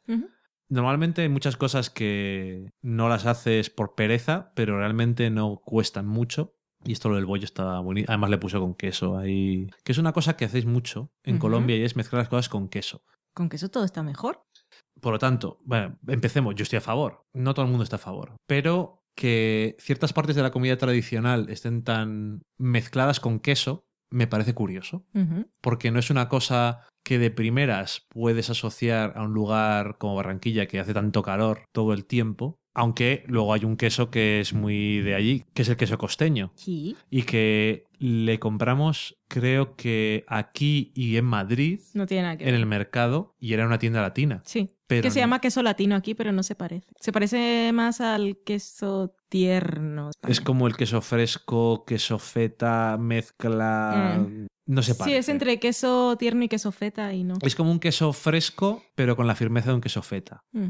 El que se vende aquí. Luego el que vende allí también se parece en ese aspecto, pero no tiene nada que ver. Tiene otro sabor y otra textura. Es distinto, básicamente. Pero bueno, eso. Tiene agujeritos y hace ruidito cuando Tiene lo mucho el queso, eh, ya sea en el bollo, que exactamente qué es el bollo. El bollo, pues es un- una cosa así un poco como un falo que se hace con harina de maíz. no lo expliques así, que lo va a explicar tu madre y va a decir, pero ¿por qué no puedo decirlo de otra forma? Pero ¿a qué más se parece? Tiene una forma alargada. Una forma alargada, un poco balada en las puntas, que se hace con harina de maíz, agua, sal, a veces un puntito de azúcar y queso. Y se hace o al baño María o al vapor o tirado en el agua un poco como hace la gente unos ñoquis o la pasta. Y queda así una cosa blandita que, como decía mi hermana, eso sí que absorbe bien las salsas o en el caso de un huevo frito absorbe bien la yema liquidita. Sí, es una. Es como una versión alargada de unos dumplings o algo así. Sí. Que, Esto lo ha dicho mejor que el falo. que una. Hola, mami. Que es curioso porque o está hervido en agua o está hecho al vapor, por lo tanto está cocinado con humedad. Y sin embargo, después absorbe bien las salsas. Pero es, que es el curioso. de la almita, porque yo luego lo he comido en otros Almita sitios. es y tu no- madre. Al- sí, hola. La almita es mi mami, que se llama Alma, y la llamamos Almita, mi hermana y yo, porque es muy bella y es muy almita. Y, y eso, que a ella le quedan así como muy tierno. Es que no, no sé Bueno, decirlo. Porque es que en eh, otros sitios son como más secos. El que hizo que venía con la masa hecha, se nota, era más firme. Pero eso también tienen otra forma de prepararlo, por eso lo envuelven en la hoja de la Sí, mazorca. bueno, y El resultado. pero no sabe, no sabía. El resultado es más firme y pese a que sí es más seco y como si casi te parece intuitivamente que va a ser más poroso y va a chupar más. No. No. No. Es raro, pero me gusta. Hmm. Eh, luego, más cosas en la que ponen queso. Por ejemplo, el cayeye. Yo no sé si se me sentó muy bien. Eso fue lo último que comí de tu madre y eso no sé si me sentó bien, pero es eh, banana verde hervida. Si es plátano fruta, banano depende del país, pero vamos, que es la fruta que se come cruda, en este caso está verde, se cuece, se hierve y luego se aplasta y mezcla con como- mantequilla y queso rallado, Como si fuera un mashed potato, pero de plátano pero de verde plátano verde, que no tiene nada que ver. o banana verde. Y- No estamos hablando del plátano macho, sino de la fruta, pero verde, que igualmente debe Sí, ser un que poco no, no fuerte. es, no es lo mismo, pero. Entonces no sé si me cayó como en plan, "Buf, ¿qué es lo que te acaba de caer aquí? Curioso. Y luego, eh, bueno, hizo más cosas, hizo más carne y demás, pero eh, lo que más me llamó la atención porque lo probé en otros sitios, fue el del patacón. El patacón es banana, Plátano. plátano, perdón. Plátano macho que llaman en España. El plátano macho que llaman en España apla- aplastado y frito. Sí, lo que hacen es el plátano macho que llaman en España, plátano en el resto de América, por lo menos en Colombia, porque allí, por ejemplo, lo que es la fruta, que llaman aquí el plátano de. Canarias, allí se llama guineo. Y en Ah, ajá. Venezuela, que estuvimos conviviendo con dos amigos de Sara, mi hermana de Venezuela, que se llamaban Yusba y Alex, decían que allí se llamaba cambur. Pero bueno, en este caso el plátano macho, eh, lo que se hace es cortarlo en trozos como de unos 2 centímetros de grosor y se fríen un poco para que se reblandezcan. Es una primera fritura. Sí, y entonces, eso tened en cuenta que eh, el plátano macho aquí en España, eso no, hay Dios- eso no se puede comer. No, Es, es, como si te comes una patata sí. cruda. Entonces este plátano verde, que es verde, verde, verde de verdad, de color pero no es por porque no esté maduro. es que no está maduro. Es que pero, pero se come así. No, cuando se madura. Cuando se madura también... Que pasa es que Se tú no lo comiste. Pero bueno, en este caso los patacones... Ah, vale. Es el plátano cuando está verde por fuera la piel, eh, se pela y se corta en esos trozos de dos centímetros, se fríe una primera vez y entonces cuando ya está un poco blando, sin que quede súper dorado, se pueden aplastar para que queden como una tosta. Se pueden. Todo el mundo lo hace. Se pueden porque si cuando están crudos no se pueden aplastar, tienes que freírlos primero. ah, te refieres no a que sea una opción hacerlo, sino que es en ese momento cuando se puede. en hacer. ese momento se puede hacer. Entonces lo aplastas y entonces lo vuelves a freír para que quede doradito y es cuando le echas un poquito de sal y que quedan ricos, que no sé por qué los que hace mi mami quedan más ricos que en el resto del universo. Bueno, como. No igual sé si es que son recién hechos igual. No, pero en algunos sitios que los comimos no estaban allí almacenados en una bolsa. Lo daba no la no sensación. sabían igual.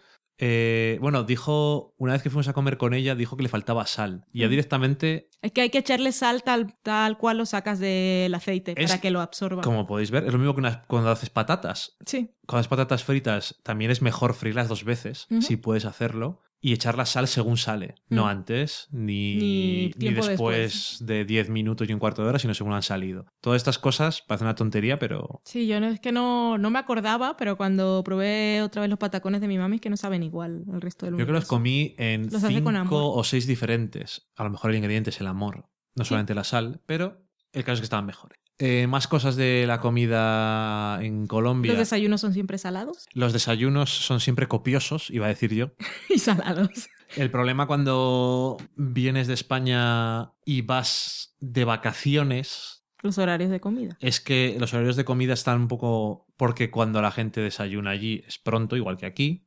Ellos comen mucho más pronto. Bueno, la gente que no es de España, esto podéis, Pero podéis es- poneros a hacer algo mientras tanto, porque esto no tiene ningún sentido. Es una cosa para la gente de España. Pero es que además en España creo que son los únicos. Sí, sí, sí, es lo que iba a decir. comida. En España somos los más raros de todo el mundo en general. O sea, en ningún sitio del mundo se hace esto. Lo de yo me levanto por la mañana, desayuno a las seis y media, a las seis, a las siete, cuando me toque según lo que tarde en ir a ¿A trabajar. las ocho?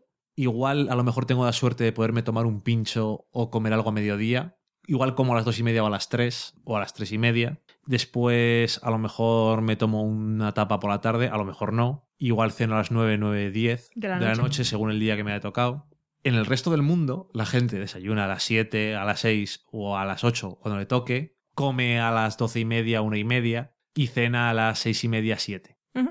Siete y media. Ujú. Uy, un día tarde a las 8. Uy, sí, ocho y media salimos Uy, ¿dónde a vas? cenar al ¿Dónde vas? restaurante. Que te vas de ferias. Que te estás yendo de feria. Oh, a las ocho y media, qué locura. Y aquí es todo como muchísimo más tarde. Es el sitio más raro del mundo, España. En el aspecto de horarios. Y además, y se ha demostrado muchas veces que ya lo han dicho, eh, en cuanto al trabajo no funciona bien en los horarios porque no tenemos la productividad más alta del mundo, No. precisamente. Eso es otro tema. Eh, entonces eso, como los desayunos son muy copiosos, pero como no íbamos a trabajar, no los desayunábamos a las 7, sino a lo mejor a las 8 o a lo mejor a las 9 o a las 9 y media, si íbamos a desayunar fuera porque vamos a enseñaros este sitio. Y después comías igual a las 12 y media o a la 1, por lo tanto, mm, normalmente no te llegaba el asunto. Lo que pasa es que con tanto cambio de horario, ahora cuando hemos estado eran 7 horas menos, estabas tan... Tengo siempre sueño y siempre tengo hambre. Nunca tengo sueño y tengo hambre. No, lo de sueño no. Sueño tengo siempre. Pero hambre era, no tengo nunca, Pero ¿cómo? pero siempre como. Y no en plan obligado. Cuando tengo que comer, como con hambre, pero no tengo hambre. Y siempre tengo hambre y no tengo hambre. Es muy, es muy desagradable. Porque al final de nueve o diez días te acabas acostumbrando, entonces vuelves a España y te vuelves a joder otra vez. Pero bueno, eh, eso, desayunos copiosos y salados sobre todo. Dulces no comiste ninguno. No, desayunos no. Eh, en el Narcoboy había un montón de cosas, pero no me voy a acordar de los nombres. Caribañola. Muy bien. Eh, luego estaban las bolas perfectas, Buñuelos. buñuelos. que no tienen nada que ver con los de aquí. Compraré porque aquí venden la harina para. Vale, comprar. explícame. Bueno, también que más había de dit- eh, Bueno, ¿qué son las caribañolas? Las carimañolas son como una empanada Vale, sí. que no tiene forma No. la típica triangular, sino como un buñuelito alargado y más estrecho en las puntas. Curiosamente se parece más a un buñuelo, aunque no tenga que ver con el buñuelo del que vamos Sí. a hablar después. Y están hechas con. No es, más, no es masa de maíz ni de trigo, sino con yuca. Yuca cocida. Eso asumo, sí no tengo ni que idea. sí, no se puede hacer de otra forma, me imagino. Pero bueno, la yuca a lo mejor no la habéis comido nunca, pero en España sí la venden en todos los sitios. Sí la venden y en algunos restaurantes de eso de fusión siempre la ponen, aunque sean chips. aunque de sean yuca. chips. Es también una patata. Sí. Y generalmente está rellena de carne, aunque ese día la comimos de queso, que no estaba muy buena. No. yeah. Y luego el que se llama buñuelo, que no tiene nada que ver con lo que se llaman buñuelos en España. Eso no me pidas que lo describa porque ¿Pero ellos... de qué está hecho? De algún tipo de harina, no sé si es también de maíz o qué. Es que tiene un sabor específico, porque creo que lleva un poquito más de azúcar y también lleva queso. Y es que quedan unas pelotitas perfectas y es así esponjoso, que allí Pero- se sirve mucho en, en, en Navidad, no, el día después, en Ajá. el 25, en Nochebuena. Eso es. Navidad. Navidad, pues en Navidad. Para desayunar y eso. Y, De resaca, el to- casi toda la comida de Colombia está muy bien para resaca, Sí. por cierto. y yo me lo imagino más así como con chocolate, chocolate bebida. Ah, ok. Sí, eso me llamó la atención porque me dijiste tú que era más de. Me lo asocias más al dulce y yo lo veía completamente desalado. Sí, para mí era más dulce. Eh, bolitas, no. O sea, Bolas. son. como bolas de árbol de son Navidad. como puños míos, prácticamente. Son bolas bastante grandes y perfectamente redondas, que siempre es una cosa que me asombra. Son perfectos. Se sí. parece más por fuera a como si estuvieras comiéndote una croqueta o en algunos bares en España ponen eh, el huevo rebozado. Hmm. Huevo cocido rebozado. Sí, lo que pasa es que es una capita muy fina lo que Sí, sí, está sí, me tostado. refiero a externamente. Mm, Y nunca está tampoco muy dorado, está perfectamente... Sí, son así. Hay muchas cosas fritas, Sí, que incluso por el el- pescado. por eso digo lo de la, lo de la resaca también. Eh, más cosas, zumos o jugos. En España entro a un bar y digo, ¿qué zumos tienes? Pues tengo zumo de naranja, porque tengo la máquina de, clásica de todos los bares de España, O el de melocotón de caja. o las cajas de melocotón y uva, el de naranja de zumosol, que si eso tiene algún tipo de naranja, me gustaría verlo. Qué mal saben. Los- el zumo de caja que menos me gusta del mundo es el de naranja. Bueno, realmente no hay. Y sobre todo si tú vas a un restaurante, no. Bueno, depende de si son bares muy guays. Bueno. Tienen los smoothies que mezclan frutas y cuestan casi 4 pero euros. no, pero no. Eh, y si tú vas a un restaurante y dices, ¿qué quieres de beber? Quiero un zumo. Agua, ¿Qué- vino, ¿Qué, clase de monstruo, refresco, ¿qué clase de monstruo eres? cerveza. No. En Colombia, lo cual me parece no solamente muy positivo, sino lo más normal del mundo, eh, hay muchísimos zumos de todo tipo de frutas y luego también eh, batidos de esas, o sea, como si hicieras el mismo zumo, pero mezclado con leche, o sea, lo que llamamos un batido. Pero hay muchísimos más y de muchísimas frutas. O limonadas con sabores. La limonada de coco. O limonadas con sabores. ¿Por qué? Pues porque hay muchísimas más frutas. ¿Para qué vamos a decir otra cosa? Frutas que no había probado nunca. A ver, a ver Creo que, dices.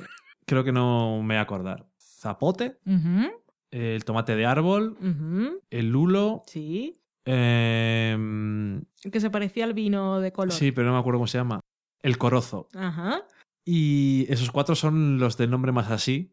Y otros que no probaste. Y igual alguno más. Bueno, no, por supuesto, digo que probara. Maracuyá también probaste. De mango. Tomé un De batido de leche. mango. Dios, qué cosa más buena. Eso me pareció hasta mal, incluso, tomármelo. Dije, esto está demasiado bueno para estar. Eh, eso fue en el arcobollo. Ujú. Si yo quiero un batido de mango, ¿por qué no? Digo, voy a probar. No, no voy a venir aquí, voy a pedirme una Coca-Cola, un zumo de naranja.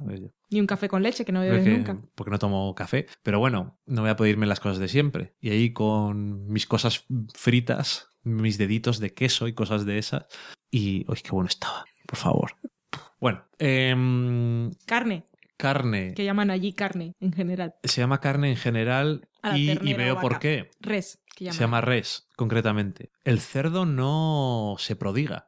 Es curioso porque en España el cerdo es, yo diría que es una de las bases de las cosas que ves en todos los lados. O sea, el cerdo hay en todos los lados. Y aquí, curiosamente, bueno, en el narcobollo concretamente, sí ponían, tenían chicharrón y alguna parte de cerdo. Y justamente en ese sitio, que fue el único sitio donde vi algo de cerdo, ponía en la pared, come cerdo, está muy bueno. No ponía eso, pero Había como unas recomendaciones. era el mensaje. Sí. Y me dejó, ahí me dejó con la curiosidad. Y no sé por qué se me ha olvidado preguntárselo a alguien, Hmm. pero Cierto. si alguien... Hola Sara, si estás escuchando esto, me puedes decir, ¿por qué no comís cerdo en Colombia? ¿Qué problema tenéis con él? A lo mejor ha habido algún problema alguna vez con la carne de cerdo, a lo mejor no se cría mucho. Igual no los cuidan tanto como aquí y no son así muy preciados y los tienen en el campo comiendo bellota ni comiendo cereales. A saber, porque en cada sitio se aprecia una cosa. Allí, por ejemplo, en Colombia, el solomillo de ternera, que Mm. es la parte, no creo que me equivoque, la parte más cara de la ternera aquí, que aquí se- allí se llama lomito, es como una de las partes más baratas, literalmente. Lo que más gusta allí es el lomo alto, que, bueno, lomo de ternera, aquí también podría valer. Y me llamó mucho la atención eso. La carne de, de ternera, lo que llaman de res, está muy buena. Eh, un día fuimos a comer con Alana Hola, Alana y Chris. y a Chris y... Si nos seguís por Twitter habéis visto nuestras fotos de felicidad, que luego tuvimos otro reencuentro tomando aguardiente y comiendo perros. Pasamos muy bien. Un Comiendo a perros, es perritos calientes. Perros calientes. comiendo perros. Eh, so- eh, lo que hicimos fue beber perretes. aguardiente y comernos perros. No. Íbamos por la calle tirando piedras y luego les matábamos y no, les No, no, comíamos. no, no. Vale, carnes. Sí. Bueno, allí, eso, eh, solomillo. Yo pedí lomo, ancho, que no sé qué lomo ancho. Y eh, ella te pidió también. Había uno que era pollo y el de mm, Alana no me acuerdo qué era. Era otro lomo. Sí. Bueno, ta- eh, Todos sabían diferente. Eso es lo que iba a decir. Cosa todo ternera. Perdón, el pollo no. Eh, tres de los cuatro eran ternera. eh, y obviamente son diferentes piezas de carne. No son iguales. Pero yo sé eh, empíricamente que en España si pido yo solomillo de ternera, otra persona Entrecot. lomo de ternera, otro entrecot, no van a saber tan distinto esos tres trozos. Están tratados de forma muy distinta, Hmm. eh, marinados, sazonados, cocinados incluso, y era realmente era casi como comer tres carnes distintas. Sí. Y era llamativo. A mí me- y además son- las tres están buenas. O sea que eh, me gusta que... mm, Bueno, también pude comer T-bone, que es una cosa que en España no se sirve, porque en España los carniceros no hacen eso. ¿Dónde Porque- comiste T-Bone? En el restaurante que tiene un nombre muy obvio, El Giratorio. ¿Por qué se llamará así? Digo un nombre muy obvio porque es un restaurante que gira. es como si estás en el restaurante ese que hay en la punta de Seattle, que da vueltas, que si lo habéis visto en Top Chef, Sí. salía, por cierto. Pero bueno, aquí lo mismo, es un sitio alto en el que el las mesas, solamente las mesas dan dando vueltas y como en hora y media calculamos, da la vuelta completa y ves la ciudad. Mm. Y allí es un restaurante, a mí es de esos que me fascinan porque es súper old school, en plan como si fuera de hace 50 años. en El servicio, pero no el el sitio. servicio. No, no, no el sitio, sino el servicio y la comida incluso. Mm. Pero en el mejor sentido posible. No en Mm. plan anticuado, sino en plan clásico. Eh, Pagó mi papi. sí, por cierto, menos mal. Pero bueno, yo me pedí eso, el T-bone. el- Toda la carne es, es muy al estilo americano, Sí. en el mejor sentido también. Que aquí en España no sabemos cómo se hace la carne, o si no, cuánta gente ha comido filetes de ternera y filetes de cerdo que no tienen ni un centímetro de grosor, ni medio centímetro de grosor, a donde voy. Es todo lo que tengo que decir. Eh, ¿Tú qué pediste? El rack de cordero. Las Que- costillitas. Pero ponía rack. Sí. Muy americano también. Y todas las costillitas de cordero, que por supuesto aquí en España y más aquí en Burgos comemos chuletas de cordero, que es como se llaman aquí. Pero aquí no les limpiamos el palito para que quede todo bonito y les dejamos todos juntos. ¿De dónde está la carne? Me la habéis Aquí se cobrado, come todo, se come una a una y ¿por qué mierdas me he quitado carne del palo? Eso es para mí. Os voy a matar a todos. Esta es una cosa que hacemos mucho aquí. Eh, más cosas. Bueno, ahora que he dicho eso de que vamos a matar a todos aquí, en Colombia todo el mundo es muy amable. A su servicio y A la orden. A la con mucho gusto. todas esas cosas fueron dichas, incluso por la misma persona. Y al final yo acababa diciendo, muy buenas, muchas gracias. Todo ya lo decía, Decías con mucho gusto cuando no tocaba, Me da igual. cuando saludabas. Hola, buenas, con mucho gusto, ¿qué tal? Yo intentaba, donde fueras lo que vieres, aunque lo hagas mal. ¿Y Un los poco bares qué tal? Los bares era- nocturnos. La intención era buena. Eh, bares nocturnos. Bueno, primero, otra cosa. Dígame. Por si alguien va a Colombia, si allí dices, ¿me puedes poner un poco de limón? No es limón, españoles. No es el amarillo. es lima. el- la verde. Es decir, en Colombia le llaman a lo verde limón lo que aquí en España llamamos a lo amarillo. Y bueno, los bares. eh, en los bares me hacen cosas que me gustan. ¡Socorro! Socorro, socorro, socorro. Dejo constancia. No, me llama la atención, igual que he dicho eso de que no hay bares y en Colombia son los pubs de por la noche. En España no hay tanta... No es tan habitual eso de ir a un pub por la noche y sentarte. No es tan habitual. Yo en Burgos no he ido nunca. Ya, pero en Burgos somos muy de provincias. Y en Barcelona tampoco. Entonces, entonces no estamos hablando de provincias. Entonces en España no se hace eso de ir a un bar por la noche y sentarte y que te lleven la bebida a la mesa. No. Eso es un, eso es un gustete. Yo me imagino ahí de gente emborrachándose sentada tranquilamente. Por favor, tráigame otra copa. Y no tienes que levantarte tambaleándote hasta la barra. Nunca levantas la mano, pides la carta, señalas y te llevan tu cóctel ni que o hablar. tu bebida favorita, ¿no? Y eso que no fuiste a un bar de bailar, porque también puedes levantarte a bailar, nadie te roba ni la bebida ni la mesa. Ya, eso no, eso no lo concibo como algo normal. ¿Qué clase de seres humanos no le roban la bebida y la mesa a alguien que se levanta? Mm. Pero bueno, por eso tenemos el refrán de quien fue a Sevilla perdió su silla y quien fue a León perdió su sillón.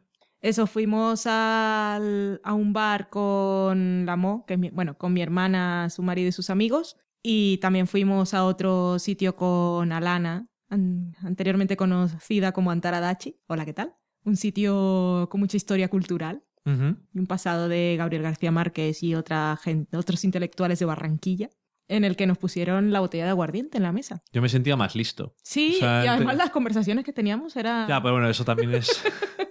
también es porque siempre que hablamos con Alana yo aprendo cosas. Pero aparte, ya el entorno me, pare- me hacía más inteligente sin serlo. Y aún así estaba bebiendo aguardiente. Eh, todos los coc... Bueno, a mí no me, dio- no me daban resaca el alcohol. Cierto. Ni el aguardiente. Yo me bebí mi parte de aguardiente Además, chupitos ahí. y eh. sin ningún tipo de problema. Y me habría bebido más. También en España tenemos una cierta fama merecida de beber bastante. Mm. Es lo que hay y sin sentido. Pero allí me bebí aguardiente y dos cócteles basados en bebidas que no suelo pedir. Y tenían las señales de los buenos cócteles, que no saben alcohol. Simplemente están buenos. Uno que era el whisky sour, que eso no lo había pedido en la puñetera vida aquí en España, porque a saber qué mierdas me iban a poner, pero me sentía allí en plan, voy a probar cosas nuevas, y estaba buenísimo. Y el otro que me pedí, el Hurricane ese, que no sé ni lo que tenía ya al final, también están todo bueno. Yo he pedido margarita de maracuyá. Todo estaba bueno. Mm.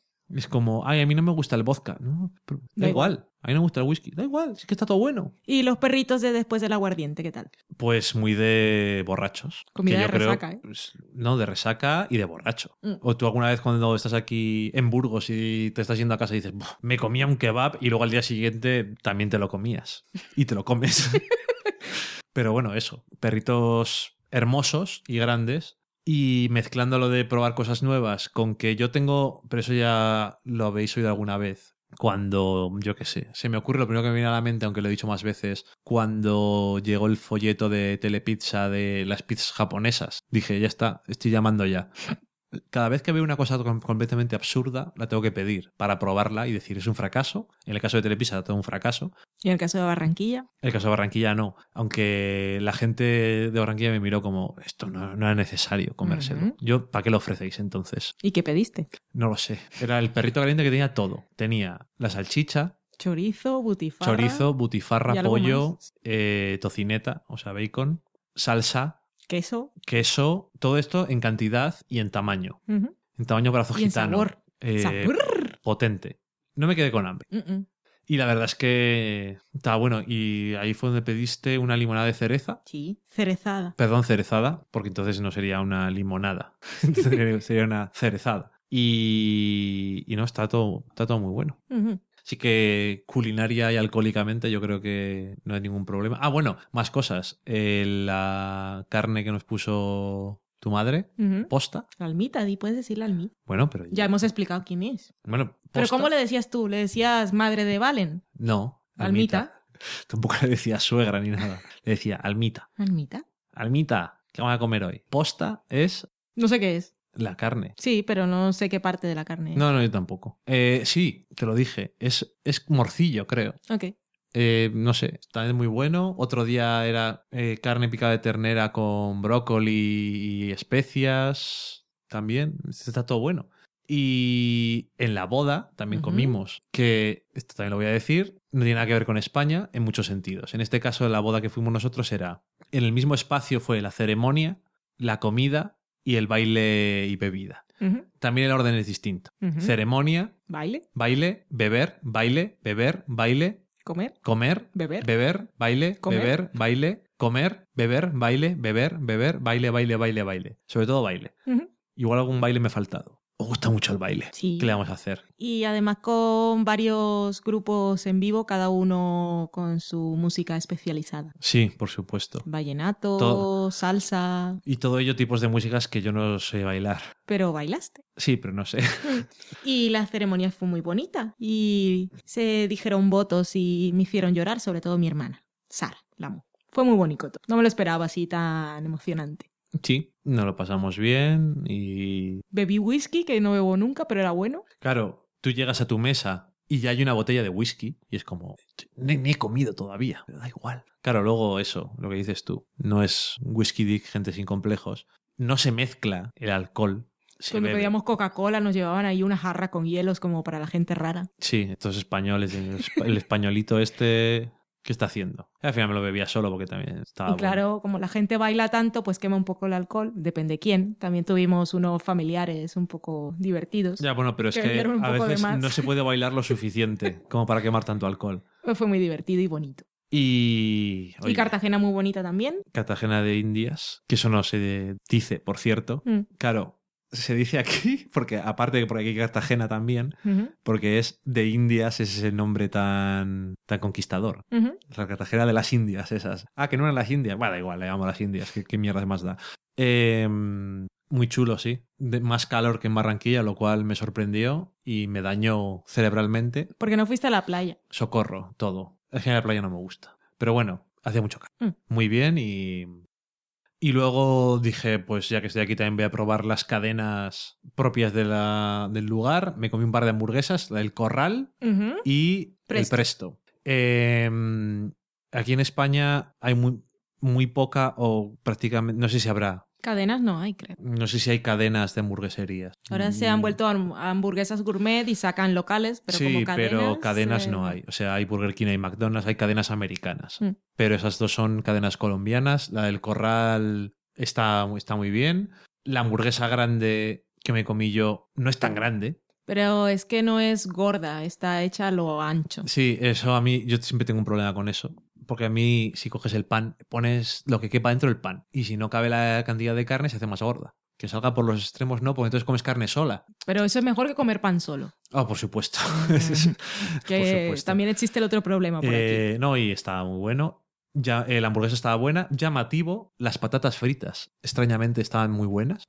Porque eran en plan. Esos son. La pinta de fuera era como son patatas fritas del Burger King o del McDonald's. Yo no podía dejar de comer. Estaban. Menos mal que no vivo ahí. estaban como muy buenas, no sé, me extrañó que estuvieran tan buenas porque, digo, es una cadena, pues bueno, las patatas no tienen por qué estar especialmente buenas, no tienen por qué estar malas, pero... Y eh, el Presto, que es una cadena también muy mítica, por lo que tengo entendido, de Colombia, eh, la hamburguesa no está mala, es mejor que la del Burger King, se parece más al Burger King que en McDonald's, es mejor también. Casualmente no eh, fue en Cartagena. Casualmente nos tocó el peor servicio probablemente que tuve en todo, en todo Colombia.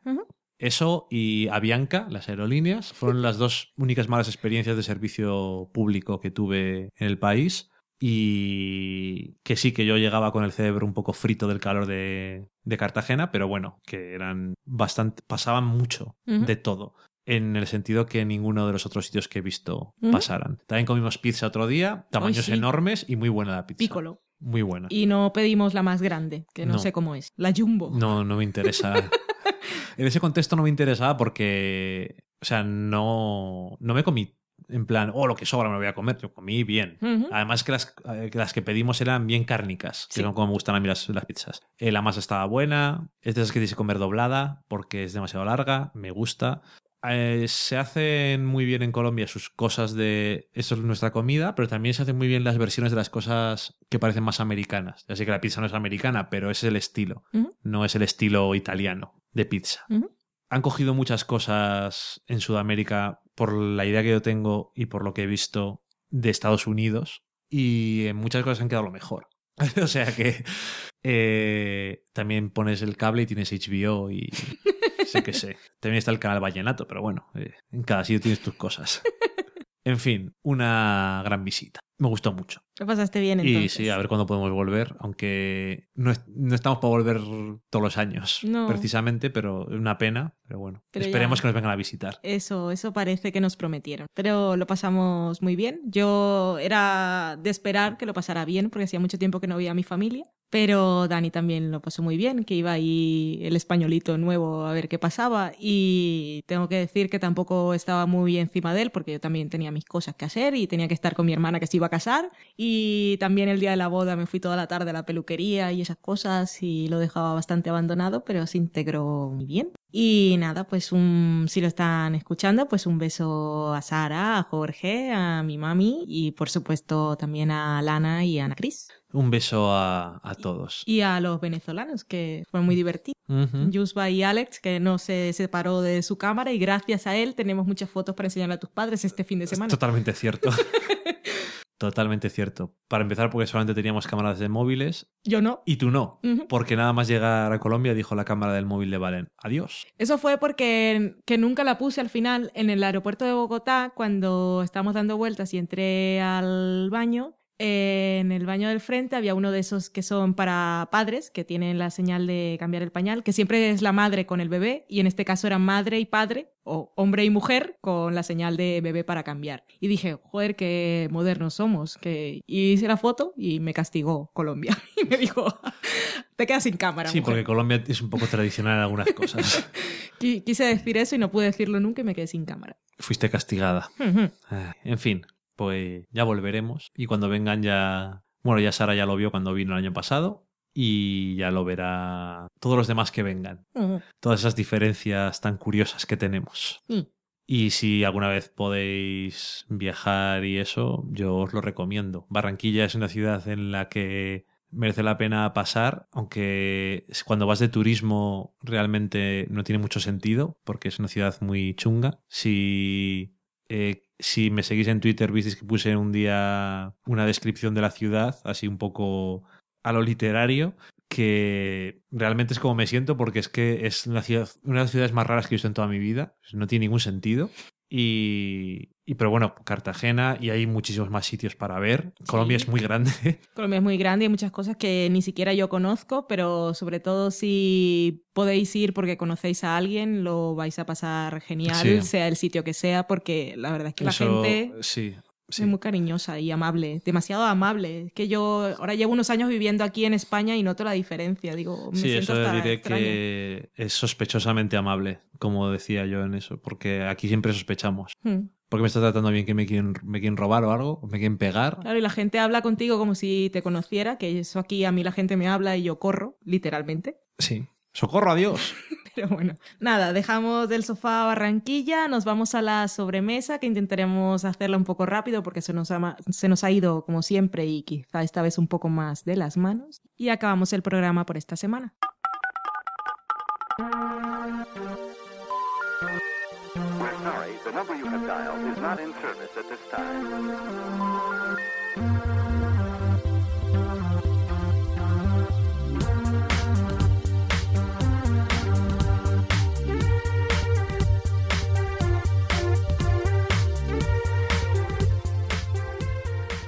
Ya estamos en la sobremesa, vamos a comentar lo que nos habéis dicho los últimos días, que hayamos podido rescatar desde nuestra pausa. Empieza Dani con lo que quieras. Pues estoy aquí en Twitter y tenemos varias cositas. Eh, primero empezar diciendo que Carmen y Daniel Roca, que son Daniel Roca y Carmenia Moreno en Twitter, nos avisaron de que venía Twin Peaks Ah, a sí. televisión Ujú, que volvía. en 2016. Sí, perdón, volvía con David Lynch y Mark Frost. Y creo que es una miniserie en Showtime. Eso va a ser una locura tan grande. porque Eh, en la época sí. de Twitter eso puede ser el desastre, pero yo seré siempre fan de todo lo que puede ocurrir ahí. Nos interesa, eso es lo que. Eso es a lo que me refiero, que hicieron bien en decírnoslo. Decía Vanessa que es van barra baja Gesa con H y dos S. Estoy escuchando a los chicos del sofá a la cocina comentar a Outlander y me estoy quedando sola hablando sola. Vanessa, por cierto, de Ecos a 10.000 kilómetros. Esta vez lo he dicho bien. Esta vez y la vez anterior que dijiste que esta vez lo habías dicho bien. Bueno, lo diré siempre, para ser consciente yo misma. Ok. Decía Alexandre Vázquez, que es Alexandre V, que este año le valen casi todas las series y que How to, Get- How to Get Away with Murder también se la quedaba. Muy bien. Este año no está siendo tan desastroso como otros, yo creo. No parece, o igual. Hay muchas mierdas, pero Sí. no tantas. Yo, da la sensación. No sé. Hemos visto bastantes, ¿eh? Hay más cosas que no nos interesan que cosas que sean horribles, yo creo. Ok. Ahora no puedo pensar. Decía MM Misery, perdón, M Misery, acabado en Y, que le gustaba mucho que hubiéramos hablado de Blackies, que aquí, en Estados Unidos, que es donde vive, tiene mucho sentido la serie. Ella graba un podcast con su señor marido que, si no recuerdo bien, no me acuerdo cómo se llama. Si no recuerdo bien, no, seguro que no. Interstate 77 o algo así. Oh, lo siento. Bueno, si alguien quiere escucharlo, que deberían escucharlo porque cuenta su experiencia viviendo allí, todas las cosas que ve, si va a festivales, lo que come y todo eso, que me lo pregunte, porque ahora de memoria se me olvida. Lo tengo en el programa de podcast del móvil, pero no recuerdo cómo se También llama. la podéis seguir en Instagram para que os dé envidia. Envidia, mucha envidia, sí. Eh, pues sí, eso, que la verdad es que es cierto que series como Blackies, por ejemplo, Claro. son muy de América, Sí, se nos quedan un poco que podemos más o menos intentar entender, pero... pero, más intelectual Claro. que... Decía Carmen que si íbamos a ver la nueva de Cronenberg, que era Telita de la Fina. Cronenberg nos interesa en general, Sí, así que si tenemos oportunidad, pues a lo mejor sí que la vemos. en cuanto tengamos oportunidad la veremos. Si vi una con Robert Pattinson, Y que no tenía ningún interés y me gustó, pues no tengo nada que temer. No, eso es verdad. Decía Hechu73 cuando dije yo eso de que íbamos a hablar de Gone Girl en profundidad. ¿Vais a hablar de la escena de la ducha? ¿Es eso? Ni siquiera lo hemos comentado. no, Pero no, no tiene nada que ver con eso. no. De hecho, sin decir lo que es, me lo, se lo pregunté a Valen, ¿qué es la escena de la ducha? Y yo te lo dije porque lo había leído, pero en realidad no fui consciente. O sea, ¿a qué se refiere? Ya sé cuál es la escena de la ducha, pero ¿a qué se refiere Sí. con hablar de? Y me lo dijo ella porque lo había leído. Sí. O sea, vamos, no nos puede importar menos. No nos Y ojalá pudiésemos decir toda la frase completa, porque sería genial. Sí. Eh, muchas gracias a toda la gente que decía que buen viaje, que nos lo pasáramos bien y todas estas cosas que Y los que nos se han- agradecen, que hay mucha gente. Y los que nos han dado la bienvenida también. los que nos han dado la bienvenida también. Daniel Roca decía que el secreto del sabor en su casa era utilizar en vez de salfina una cosa que se llama herbamare original, que yo no lo he visto nunca. Debe ser un sazonador que tiene alguna cosa. Si lo veo en algún lado, la- lo voy a ver a ver qué tiene. Pero muy bien, foto. Eso. como ha de ser. Decía Bebels que ya no recuerdo si la contestamos por Twitter o no, que solemos. Total, que como me he saltado los spoilers, no sé si tengo que ver leftovers o no. Es muy depre, felices vacaciones. Para nosotros, sus problemas no es que sea depre. Nope. Para la gente en general, para la gente normal, eso, mierda, no se nota demasiado las comillas. No. Bueno, para la, la mayor parte de la gente es bastante depresiva. No es tampoco alegre, pero No, pero yo supongo que igual pensándolo mucho también dependería de la situación en la que estés. Sí. Si se has perdido a alguien recientemente, puede que sientas ese vacío que los personajes no terminan de transmitir, pero tú puedes interiorizarlo. Sí, es totalmente cierto. Pero eso es más, mm, comillas, mérito tuyo. Sí. Mérito. comillas. Eh, Lo de mérito es por eso es en las comillas. Decía Daniel Roca que le había encantado Only Lovers Left Alive, que era una maravilla y qué música. Nunca hablamos de ella. Eh, la hemos visto hace meses Sí. Y está en la lista de cosas de las que queremos hablar en algún momento de la historia. Pero Mm. es que veníamos demasiado locos con Gone Girl. Sí. Había que dejarlo salir. aquella fue del verano, que fuimos hablando de otras cosas y la dejamos ahí, pero que quede constancia que nos encantó. Sí, Bueno, yo la tengo ahí de fondo de Twitter desde entonces. yo también. Y tienes la película en la estantería. Cierto, regalo de alguien. Y es verdad que la música estaba muy bien. Mm. Y le decía a Ramón Rey, los únicos hipsters que molan son vampiros, eso es así. Y decía Adri, que es Adri y, y, y- con tres is al final. Cuidado con eso, porque en Sitges vi una de vampiros iraní hipster en blanco y negro con ínfulas de rollo Yarmouth y bla total. Es el problema. Bueno, podemos decir que los únicos hipsters que molan son los vampiros de Yarmouth. Vale. Que es Seguro además la vampiro. única gente que yo aguantaría con gafas de sol por la noche o dentro de un avión. Sí. Eh, ya tenemos que hablar de la peli, porque es, es bastante especial. En algunas cosas tiene cosas que no aguantaría ninguna otra película. Pero bueno, es lo que le pasa, por lo que dice Adri, es lo que pasa de cuando haces algo rollo no sé qué y es un autor Sí. que sabe hacer las cosas bien y es muy autor Y tiene cosas muy que suyo contar. y tiene algo que, que tiene algo que decir. Hacer algo rollo no sé quién. Voy a hacer una película al estilo Lynch. Voy a hacer. Esas son cosas un poco complicadas. Y que en general no deberías. de- No debería hacer nadie. Puedes tener tus influencias, Y no salen bien. pero nunca. No solo no te salen bien, sino que es que es mucho más fácil compararlas. Daniel Roca nos de, mandaba una foto de un potaje de berros típico canario que había hecho, muy bien, desde que le dijimos, o foto, como dicen en los foros estos de, o hay o foto o no pasó. En el foro de Mundo DVD, que yo estuve en sus primeros años, habían emoticonos y había una, un emoticono de carita con un cartelito que decía... Por supuesto, eso es también hay foro coches, o foto, que foto o no, sí. o no existe. Eh, Que si no, Eso es un potaje que tiene berros, batata y ñame, todo eso palabras que se han inventado, no se han inventado. que se suele comer con gofio. Eso también se han inventado. Todo... ¿Por qué? Aún no lo he probado. Tengo miedo. Ya no lo has probado porque tienes miedo. Sí, tengo miedo a romper la nostalgia. Carmenia, aparte de decirnos un montón de cosas del Festival de Series, que luego lo recomentará Valen, decía que teníamos que ver Transparent, pero ya, que iba por el 5 y estaba muy bien. Eh, ya hemos hablado de ella. Decir que justamente el 5 es un episodio en el que hay una de las cosas de las que más me reí de toda la serie, que es la clase de feminismo. y Casi me muero. Fue, fue una gran escena. Porque a mí que me violen con símbolos de admiración. eh, Exclamation mark. ya, es que- Exclamation mark suena un poco rape. que en inglés queda mejor. Decía Daniel Roca que una situación particular de Alicia Florrick en The Good Wife, no voy a decir cuál es, por si acaso son spoilers para quien no lo lleve al día o lo que sea, Lo son. eh, estaba durando demasiado ya la broma, que era mucha pereza.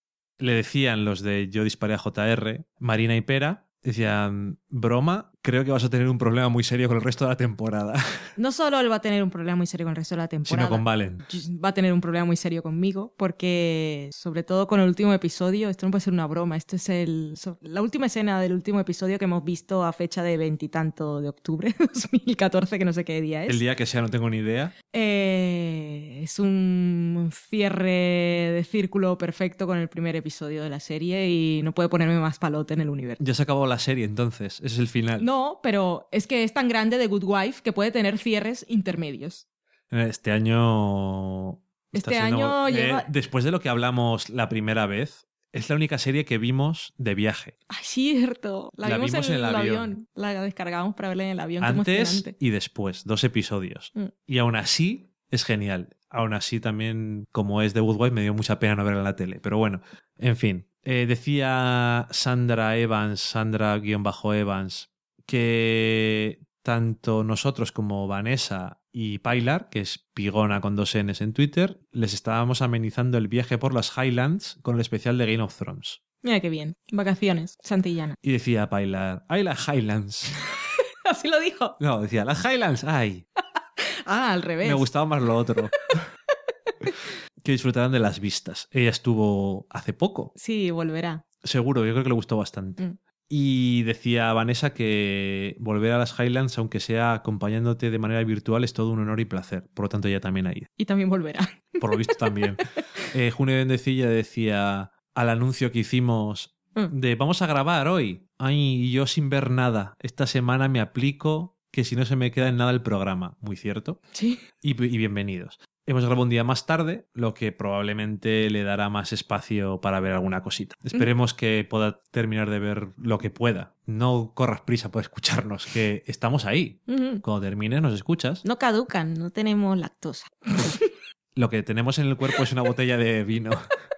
Y Adrián CG decía que hola, Hola, ¿qué espero que todo haya ido de maravilla en el viaje y saludos. Pues algo hemos contado. Pues muchas viaje. gracias. Un saludo muy especial también a Ronindo en Twitter, que nos ha enviado regalito por inicio de la temporada, que es patrocinio, que tenemos allí el gatico en un banner para las personas que quieran hacer una colaboración totalmente voluntaria a través de PayPal. Ah, no es obligatoria. No, eso es ¿Para qué obligatoria. meto yo dinero? La gente sigue escuchando el podcast de forma gratuita. Esta es una cosa de esa de me gusta y me siento bien. Como hice yo con la gente que hacen las muñecas de Be Miss Possible, que no podía comprarme la muñeca porque era muy cara, pero me mandaron esa postal con unas niñas que me decían gracias. Fue la cosa más bonita del mundo. Son unas muñecas que no son Barbie, sino que representan así mujeres importantes en la historia para que las niñas tengan una representación así importante de futuro con que identificarse. Cosas vías en el mundo. Anyway, eh, a día de hoy que estamos grabando no hemos recibido un audio que pueden o no estar grabando Carmenia y Jesús 73, que fueron con acreditaciones en nombre del sofá a la cocina, que son otros, al festival de series que organiza Canal Plus y otras cadenas de cable en España, Sí, que hacen... AXN, Calle 13. Anyway, que hacen talleres y, que hacen talleres y eh, screening de series que ya hemos visto, pero que la gente se lo pasa muy bien. Así Y que estuvimos estuvimos el año pasado, sí, eh, en alguna cosa. Tampoco estuvimos. en el- lo de El Rey de las Series y en alguna cosa. Y en esto que Un hicieron. documental. El documental español sobre las series españolas. documental español sobre las series españolas suena muy concreto, pero ni siquiera me acuerdo qué. Era. Es como lo que hicieron de America on Primetime. Ah, sí, y era de mujeres que salía Francinata y Fortuna, ¿no? ¿Cómo se llamaban? Fortunata y Jacinta. Eso. Y eso era interesante. Bueno, que ellos asistieron, se lo pasaron muy bien, nos estuvieron enviando fotos y se iban a reunir para grabar. Así que nosotros en este momento no lo hemos recibido ni escuchado, pero si de aquí a que publiquemos el podcast nos han enviado el audio, lo pondremos en este momento. Porque ha quedado corto. No podemos opinar, así que espere, esperamos que todos lo disfrutéis, al igual que nosotros, que será también primicia. Y por ahora nada más, creo que de vuelta a la temporada no nos ha quedado muy corto No, pero es que era demasiado potente el temario de hoy. y ni siquiera teníamos de muchas, muchas, muchas No, no, no, no, no, nada. pero es que era muy era importantes. importante. Así que nada, muchísimas gracias por seguir aquí, no perdernos la pista. Os animamos a ver todas esas cosas buenas que hemos encontrado por el camino y que recomendamos que veáis. Y deseamos una muy feliz semana. Un besito. Adiós. Adiós. Hola Dani, Valen y hola a los sofaseros en general que nos están escuchando. Somos Jesús Herrera y Carmen Moreno. Hola Jesús. Hola, hola. ¿Qué tal? Somos arroba Venga, dilo, no. Hechu73 Ahí, bien, bien, bien. y arroba Carmenia Moreno, que me empeño siempre en ponerte un 76 y no sé por qué. También se nos conoce en el mundo como los eh, reporteros más dicharacheros de El Sofá a la Cocina. Fue a la cocina, claro, claro. Los vividores y bebedores de gin tonics. sí, totalmente. Bueno, pues ¿por qué estamos grabando este audio? Porque gracias a Valen y Dani estuvimos disfrutando este fin de semana del Festival de Series de Canal Plus, que es un evento seriéfilo imprescindible, y fuimos ahí con nuestro pase de, de prensa. Sí, sí, en Madrid. Dilo que esta semana es en Barcelona. Este es el de Madrid. Sí, exactamente, fuimos al de Madrid. Y bueno, empezamos a, a contaros un poquito lo que hicimos el viernes, el sábado y el domingo, porque es un festival de tres días que es durante toda la tarde, empieza a las seis de la tarde y, y en diferentes salas de los cines a proyecciones de la calle Fuencarral, pues nos van poniendo diferentes proyecciones de series o charlas, ¿no? Eh, coloquios. se- series que no vimos ninguna. Tú viste una, yo no vi ninguna. Sí, Solo estuvimos en talleres. sí, que yo creo lo las más- podemos ver en casa. Sí, es lo más interesante, yo creo, lo que nos puede contar la gente del sector, ¿no? Claro. Venga, si quieres empezamos. El viernes, el primer taller al que estuvimos fue un taller de guion que organizaba el sindicato Alma de guionistas, con cuatro guionistas y un moderador que también era guionista. Y así conocidos estaba Alberto Caballero, que es el guionista de lo que, La que se avecina, y estaba Ramón Campos, que es el guionista de Gran Hotel, de Velvet, de todo lo que hace la productora Bambú. Estaba Miguel Saez, que fue el guionista de Sin Tetas no hay paraíso y al salir de clase. Y estaba Virginia Yagüe, que ha sido guionista de La Señora, eh, La Mar en Tiempos Revueltos y de La República. Bueno, Bueno. ¿qué te pareció? Me pareció interesantísimo, me gustó mucho. Estaban hablando sobre los episodios pilotos y cómo se encuentran tantas dificultades a la hora de escribir, cuando tienen que diseñar un producto que tienen que vender y que tienen que aguantar en parrilla, ¿no? Sí. Y me pareció muy chulo, estuvo lleno de anécdotas, sobre todo las de Caballero, ¿no? Sí, que odia su serie. Di- Directamente él odia la que se avecina, odiaba Aquí no hay quien viva y odia lo que se avecina. Yo no sé ese hombre porque sigue trabajando en lo que trabaja, porque es que... Porque le da mucho dinero. Pero no habla nada bueno. Los jefes No, le no, no. tendrían que haber escuchado y, haberle largado o algo, no sé. Dijo que directamente odiaba Telecinco y odiaba, y odiaba Antena 3. Así que... Dijo eso así tal cual. mm, tal cual, tal cual no, pero lo dio a entender. Porque ¿te acu- te acuerdas que dijo que en la emisión del primer capítulo pusieron un resumen de media hora de toda la temporada y le habían fastidiado toda la temporada? Es verdad. También nos dijeron que estaban muy orgullosos en la cadena porque habían ya llegado a las 56 reproducciones del mismo episodio, del episodio piloto, y él El estaba piloto, sí. aberrado y dice que seguía teniendo éxito. Sí, sí. Y dijo que él no lo había visto nunca. Madre mía. De la vergüenza que le daba, que no lo había visto nunca. Bueno, eso es- era algo bastante común en todos, que decían que sí que había capítulos mm, que les daba mucha vergüenza ver y que no y que no, no lo hacían. Sí, se quejaron de la duración de los capítulos en España, de los 75, 80, incluso algunos capítulos de 85 minutos, y que para ellos era una aberración, pero que hablaban con americanos, ingleses, y decían que les tenían envidia porque tenían más tiempo que ellos para, Para para, contar. para, para hacer un capítulo, para contar un capítulo. Sí, eso sobre todo lo, lo comentaron en, en Los Misterios de Laura, ¿no? En la, en la charla que fuimos. Bueno, en el taller de guion fue interesante porque empezaron eh, mostrándonos el principio de una nueva serie. Una coproducción de la BBC y de A3 Media, que para que no lo sepa es Antena 3 y La Sexta. Eh, es una serie que se llama Refugiados y que la protagonista es Natalia Tena, la chica esta que hace de Osa es, ¿no? En Juego de Tronos. Juego de Tronos, para los que no son muy troneros, es la que va con Bran, el que va con Odor. O lo- La chica está del, del norte, ¿no? Sí, sí. Que por cierto es española. ¿Esta chica es española o es de estas cosas que salen en la prensa que dicen es No, no española es y nació en Gibraltar y nunca llegó a... Es extremeña. Medio extremeña, medio, medio bilbaína y hace poco ha hecho una película en España que se llama 10.000 kilómetros. Habla perfecto español. La serie no- nos parece que empieza desde un punto interesante. Es algo Sí. así de ciencia ficción que al- yo a mí me gusta la ciencia ficción. Pintaza. La serie, el inicio, vamos, es, es impactante. Es- joder. También, Impactante. también según lo vi te dije, esta va a ser otra tipo leftovers que nos va a rayar la cabeza. Faltaba la música del piano solo. Sí. Bueno, después de esa fuimos a ver una charla sobre la revolución del video on demand, que estaba dirigida por... El jefe de contenidos de Zombie. Exactamente, tú lo dices mucho mejor que yo. Y había un sociólogo, estaba también el responsable de Vaya Tele, y estuvieron un poco analizando cómo son los usuarios ahora de, de televisión, cómo consumimos televisión.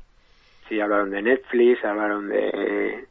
Sobre todo de, de que ya la televisión ya no se ve como se veía antes. Ujú. Ahora la gente ve lo que le apetece cuando le apetece y gracias a Netflix y a- en, en España a Zombie pues tiene esa opción y que dijeron que es el futuro. Era curioso porque estaba el sociólogo que estaba experimentando todo como desde fuera, ¿no? Como analizando las cosas y luego, por ejemplo, estaba el director de Zombie que lo veía todo como mucho más positivo hacia que Zombie es el futuro y que y que puede funcionar perfectamente. Y Claro, estaba vendiendo, estaba vendiendo el producto. No, pero yo creo que el hombre estaba de verdad convencido. Sí, luego estuvimos hablando con él y el tío estaba súper convencido. Estaba además muy ilusionado, dice que han aumentado el ancho de banda de, de Zombie. Dice que se ve mejor ahora ya. Sí, dice que se ve mejor. Yo tuve problemas cuando lo probé y bueno, pues eh, es volverlo a probar, ¿no? En las tablets sobre todo se ve, se ve perfecto. En los PCs regular, pero en las tablets y sobre todo en todo lo de Apple se ve perfecto. Bueno, esa fue interesante, pero un nivel de conversación muy, muy intelectual, por así decir, ¿no? Un poco rollo, sí. Bueno, a mí no me pareció rollo, pero sí, era un poco subidito de tono. A la vez Ah. estaba la ciencia de Big Bang Theory, que por lo visto eso sí que se fue una clase de física con fórmulas matemáticas y todo escritas en la, en la pizarra. Así que creo que hicimos bien eligiendo el taller, ¿eh? No, pero lo peor de todo es que no paraban de llegar twitters y WhatsApp de que en la primera planta estaban repartiendo gin tonic. Y claro, tú nosotros ya con las ahí. ganas. Claro. Porque, para que lo sepáis, había gin tonic gratis en la primera planta que estaba dedicada a Mad Men y ahí daban gin tonics a todo el que fue, a todo el que iba. Sí, este año se le han currado mucho los de Canal Plus, lo han organizado muy bien, nos han puesto a la prensa un catering fantástico con comidita y bebidas y tal. Eh, también nos han dado bebida y palomitas. Después había una barra libre, como dice Jesús, de, gin tonic. Que además te lo ponían con semillitas de cardamomo y cosas así. Estaba currado, una ginebra muy buena. hielito- su hielito picado y todo, muy bien, muy bien. Estaba fenomenal. Y después también ha habido como barra libre de cervezas, que no todos Bueno. las han disfrutado. Bueno, barra libre de cerveza para las chicas. Porque a los chicos nos daban a cuentagotas. Sí, había que sonreír mucho. Bueno, después de ese taller eh, vimos otro que era de postproducción, que nos gustó mucho. Ese estuvo genial. Sobre todo para los fans de Crematorio, Sí. que yo soy fan y tú eres fan, las- eh, estuvo genial. Nos pusieron las cuatro versiones que hicieron de, de, lo- de la intro de los títulos de crédito, la, de la canción de Loquillo, para quien, la- quien haya visto ya la serie, y las cuatro eran impresionantes. Que es curioso Como- que había, había una canción de Loquillo que no era, que era similar a la que salió, pero no Sí, era esa. dijo, dijo que era otra versión, que hicieron dos versiones de la canción. Ujú. Y luego había otra canción que no tenía para nada que ver y no me gustaba nada, me horrorizó. era un rap así raro, sí. y vas viendo de dónde han sacado cada plano y es muy curioso cuando te lo cuenta, pues las anécdotas, ¿no? De rodaje. Eso me encantó. También El hicieron contador estaba un poco nervioso, ¿sabes? el chaval yo, bueno, Bueno, dejémoslo en que estaba nervioso. Sí, corramos un tupido velo, sí. Pero bueno, este, les veía muy creativos y muy majetes. Y, y también habían hecho los títulos de crédito de la película esta de Miedo Mamá, que creo que, Vali- eh, que Dani y Valen creo que la habían visto, no estoy segura, creo que la habían comentado. Nos enseñaron también los títulos de crédito de Autómatas y de la nueva serie de Canal Plus, Sí, crossover. que era como un Sí, para la web, me parece. Creo que sí. Para Zombie, solo, emitir en Zombie, no sé. Tampoco lo explicaron muy bien, porque el tío estaba muy nervioso. Después de eso nos fuimos a Los Misterios de Laura, que era una charla coloquio con dos de los showrunners de, bueno, showrunners o guionistas Guionistas. guionistas, de, jefes de guionistas, podemos decir, ¿no? Nos dijeron que eran los creadores de la serie. Vale, pues lo que conocemos como showrunners, que somos muy internacionales tú y yo. Y después estaba también María Pujalte, la protagonista de Los Misterios de Laura. Laura Lebrel. Eh, fue una pregunta, fíjate, del concurso de, Sí, sí. del Rey de las Series y no lo acertaron. Y después también estaba una chica que es la responsable de ventas. De ventas internacionales de la productora, Ujú. de que creo que es Boomerang, era la responsable de ventas y nos estuvo contando que la serie se había- que ya había unas cinco versiones en Rusia, Holanda, Italia. En Grecia y Turquía estaban trabajándolo también.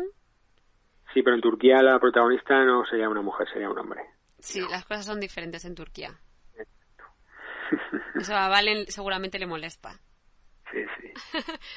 Y bueno, y aparte de eso, nos estuvieron enseñando también un- unos vídeos del showrunner americano que está llevando la versión americana, que se llama Jeff Rake, y que estuvo comentando pues un poco su visión de la serie, lo que le había gustado de la versión española, lo que le llamó la atención y un poco su vi- visión particular de adaptar la Laura española a la Laura neoyorquina. Sí, María Pujalte estaba encantada porque dijo que le encantaría que se juntaran las dos Lauras en la serie americana. Sí, sí, dio palmas con las orejas ahí. Sí, sí. Además, como eh, ahora mismo el rodaje en España está un poco como en el aire, que ni siquiera ellos mismos saben cuál es la situación, si les renuevan, si no les renuevan, pues están un poco ahí con el resquemor ese de si siguen grabando o no. Sí, Dijo que hacía dos años y medio que habían acabado de rodar la tercera temporada y que seguían esperando a ver qué les decían en televisión, que les decían, unos días les decían que sí, otros días que a lo mejor, otros días que no, que ya verían. Y vamos, María Pujalte estaba muy cabreada con eso. Sí, se veía ahí entre... Bueno, nos dijeron que ya habían trabajado parte del guion, que tenían por lo menos cinco episodios no- ya avanzados. Cinco, cinco, dijo que cinco y que eran muy chulos y... Vamos, yo como fan de la serie, a mí la serie me encanta, mucho más que la versión americana. La versión americana está bien, pero esta es mucho, mucho mejor. Eh, la verdad que el equipo súper majos, porque cuando acabó la charla fuimos nosotros a hablar como buenos representantes del sofá a la cocina, a hablar con ellas, a hacernos una fotillo, y ella estaba encantadora. Y Es encantadora. sí, es, es una mujer súper maja y, y así da gusto. Iba un poco descocada, ¿no?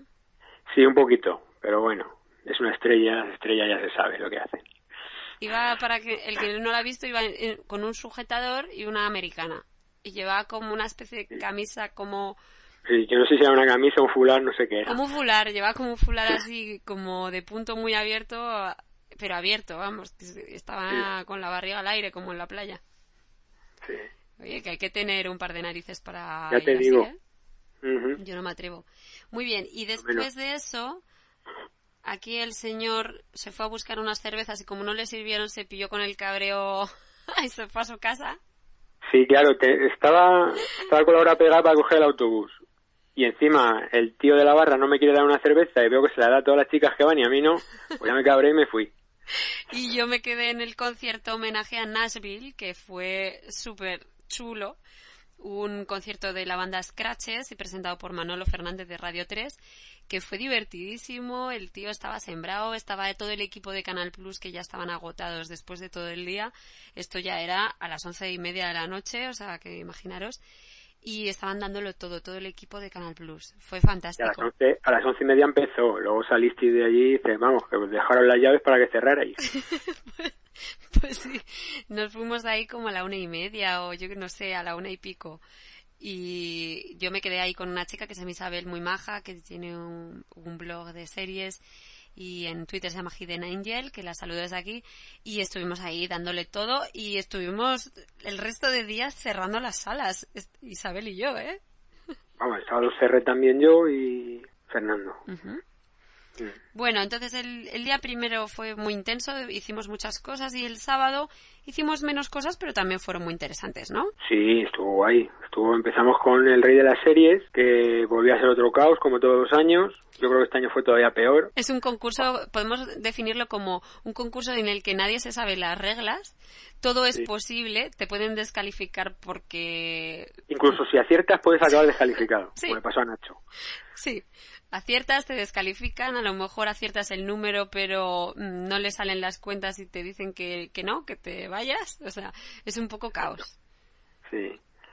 Pero tú subiste al escenario y todo a... Sí, nuestro Sí. amigo Mon, que es el que escribe sobre series de televisión en el ABC, que se llama A veces veo TV en Twitter, pues se clasificó y necesitaba en, un, en una prueba ayuda y, y nada, pues subí ahí a ayudarle y su mujer también Y la subió. prueba más divertido, lo mejor del concurso. La prueba de los cubos, explica, explica cómo fue. Bueno, pues imaginaros una caja en forma de dado y en cada cara del dado tenemos una palabra y hay tres personas que cada una de ellas tiene un dado. Se lanza una pregunta y la respuesta es una respuesta de tres palabras en la que cada palabra está en, una, en un lado del dado. Entonces las tres personas que hay tienen que buscar la palabra para completar la respuesta y colocarse en el orden correcto para que se pueda leer desde, desde fuera, desde la audiencia, que puedan leer los tres cubos en orden, ¿no? Por ejemplo, Eh. una serie que habla sobre el conflicto de Israel y Palestina a través de una chica que está mediando, pues es de Honorable Woman, ¿no? como se Honorable, honorable Woman. Eso, exactamente. Pues uno tiene que ir buscando en el dado la palabra de, el otro honorable y el otro woman. Y entonces cuando se pues la encuentras, pues te tienes que poner en el orden, ¿no? Fue bastante gracioso. Además tienes un, un temporizador y tienes que ir contrarreloj. Decir que perdisteis, que os faltó una respuesta para empatar con, con el otro chico que estaba concursando y, y al final Mon quedó tercero. Sí, quedó tercero ahí en el ranking general. Le dieron muchos premios. Sí. Bastante. Él quería, él quería haber quedado por lo menos segundo porque se quería llevar la caja con toda la serie 24. Yo también la querría, ¿eh? Pero bueno, que por subir al escenario me dieron un regalo que fue por fin la camiseta de Sharknado 2, que llevo desde el año pasado pidiendo una camiseta y por fin la he conseguido. Así que muchas gracias, Canal Plus. Bueno, esto es un juego eh, divertido, pero es para los frikis y que vamos ahí a gritar y, y al cachondeo, porque desde luego no es un juego muy serio. Sí, en las gradas había mucho ambiente, sí. Sí. Después de eso nos fuimos a un fantástico taller de series policíacas, realidad o ficción, ¿no? Con la participación Sí. de especialistas de la policía. Exacto, y que presentaba Isabel Vázquez, que digo yo que el año que viene presente todos los talleres y todos los eventos. Tú te has enamorado. No. No. Bueno, un poco. Oye, que yo también me he enamorado, ¿eh? Que me he enamorado de arroba policía, que estaba Ah, bueno. Pero arroba policía está un poco mayor ya. Bueno, es muy sexy, no sé, a mí me ha gustado. Muy majo, muy ¿Tienes- gracioso y muy cachondo. Sí, en esta charla teníamos a un especialista de policía que trabaja en el El jefe de departamento de ficción de la policía, sí. de audiovisual y y ficción. Audiovisual. ¿no? Entonces lo que es a lo que se dedica este hombre pues es a asesorar a las producciones de audiovisuales que hay en España y algunas del extranjero también. Sí, Ah. gente de las productoras extranjeras que vienen a rodar a España. Y Para enseñar cómo actúa la policía, qué movimientos hace, cómo coge el arma, cómo llevan el uniforme, dónde se lleva el arma oculta cuando vas de vestido de paisano, ese tipo de cosas. sí, también nos enseñaron eh, lo que para ellos eran las dos mejores series que se habían hecho sobre policías, Ujú. que era Canción Triste de Hill Street y The Wire. Dijeron que había un antes y un después de cada serie en el tema de policías. Y también hablaron de, de una serie española que se llama Policías en el corazón de la calle, Sí.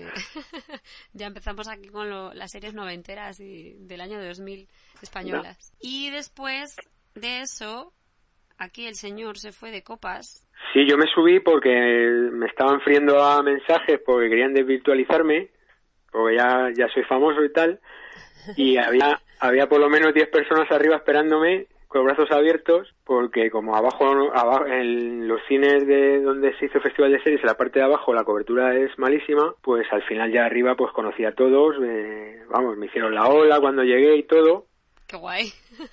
pero lo mejor fue conocer a Lorenzo Mejino. Trabaja en el COE, pero que es un experto en series.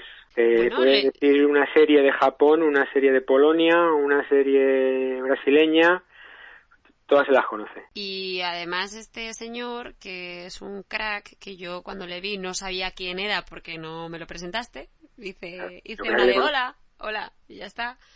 Hizo un reportaje para, un artículo para la revista de Fuera de Series, que es el que más me ha gustado a mí, que eran las series detrás del muro de Berlín. Sí, que ponía enlaces a YouTube de imágenes de las series y todo. Sí. Es una pasada que os recomendamos a todos, si no conocéis la revista Fuera de Series, que le echéis un ojo, porque es una pasada de artículo, ¿eh?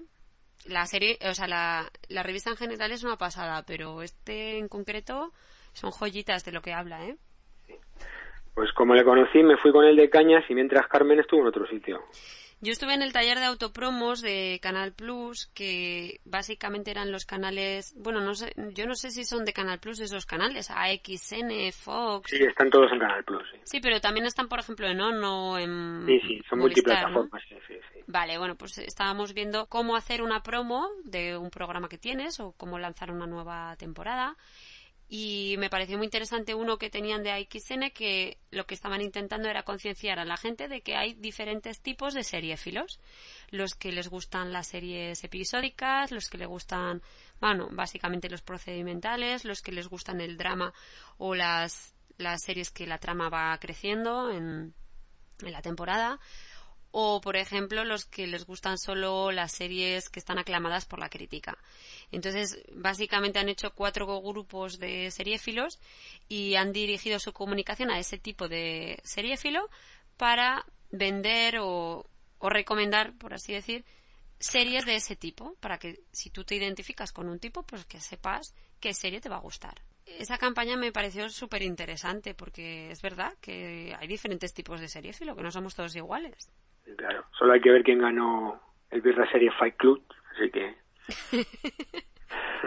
De eso vamos a hablar después. después, Bueno, después. Eh, después de este taller de autopromos, cuando, cuando yo seguía eh, ahí a tope, fui a ver el primer episodio de Freak Show de la nueva temporada y yo no, no había visto nunca la serie porque soy un poco acojonada y me- esas cosas me dan miedito, pero me encantó, me gustó mucho. Me recordó mucho a la, a la peli de Freak, La Parada de los Monstruos, y me pareció espectacular el homenaje que se hace a David Bowie en, esa, en ese capítulo. Me ha gustado. Sí, la gente dice que era un poco rollo. Jessica. Sí, Jessica Lange cantando Sí, una canción de Bowie. una canción de Bowie, porque iba a decir el título, pero es que en la, en la serie la- lo modifican. Entonces, mejor no digo el título, porque lo No cambian te- y tiene muy gracia, mucha gracia. ¿No te dio miedo el payaso? El payaso es intrigante y sí da un poco de canguele, pero yo pensaba que era otro tipo de miedo.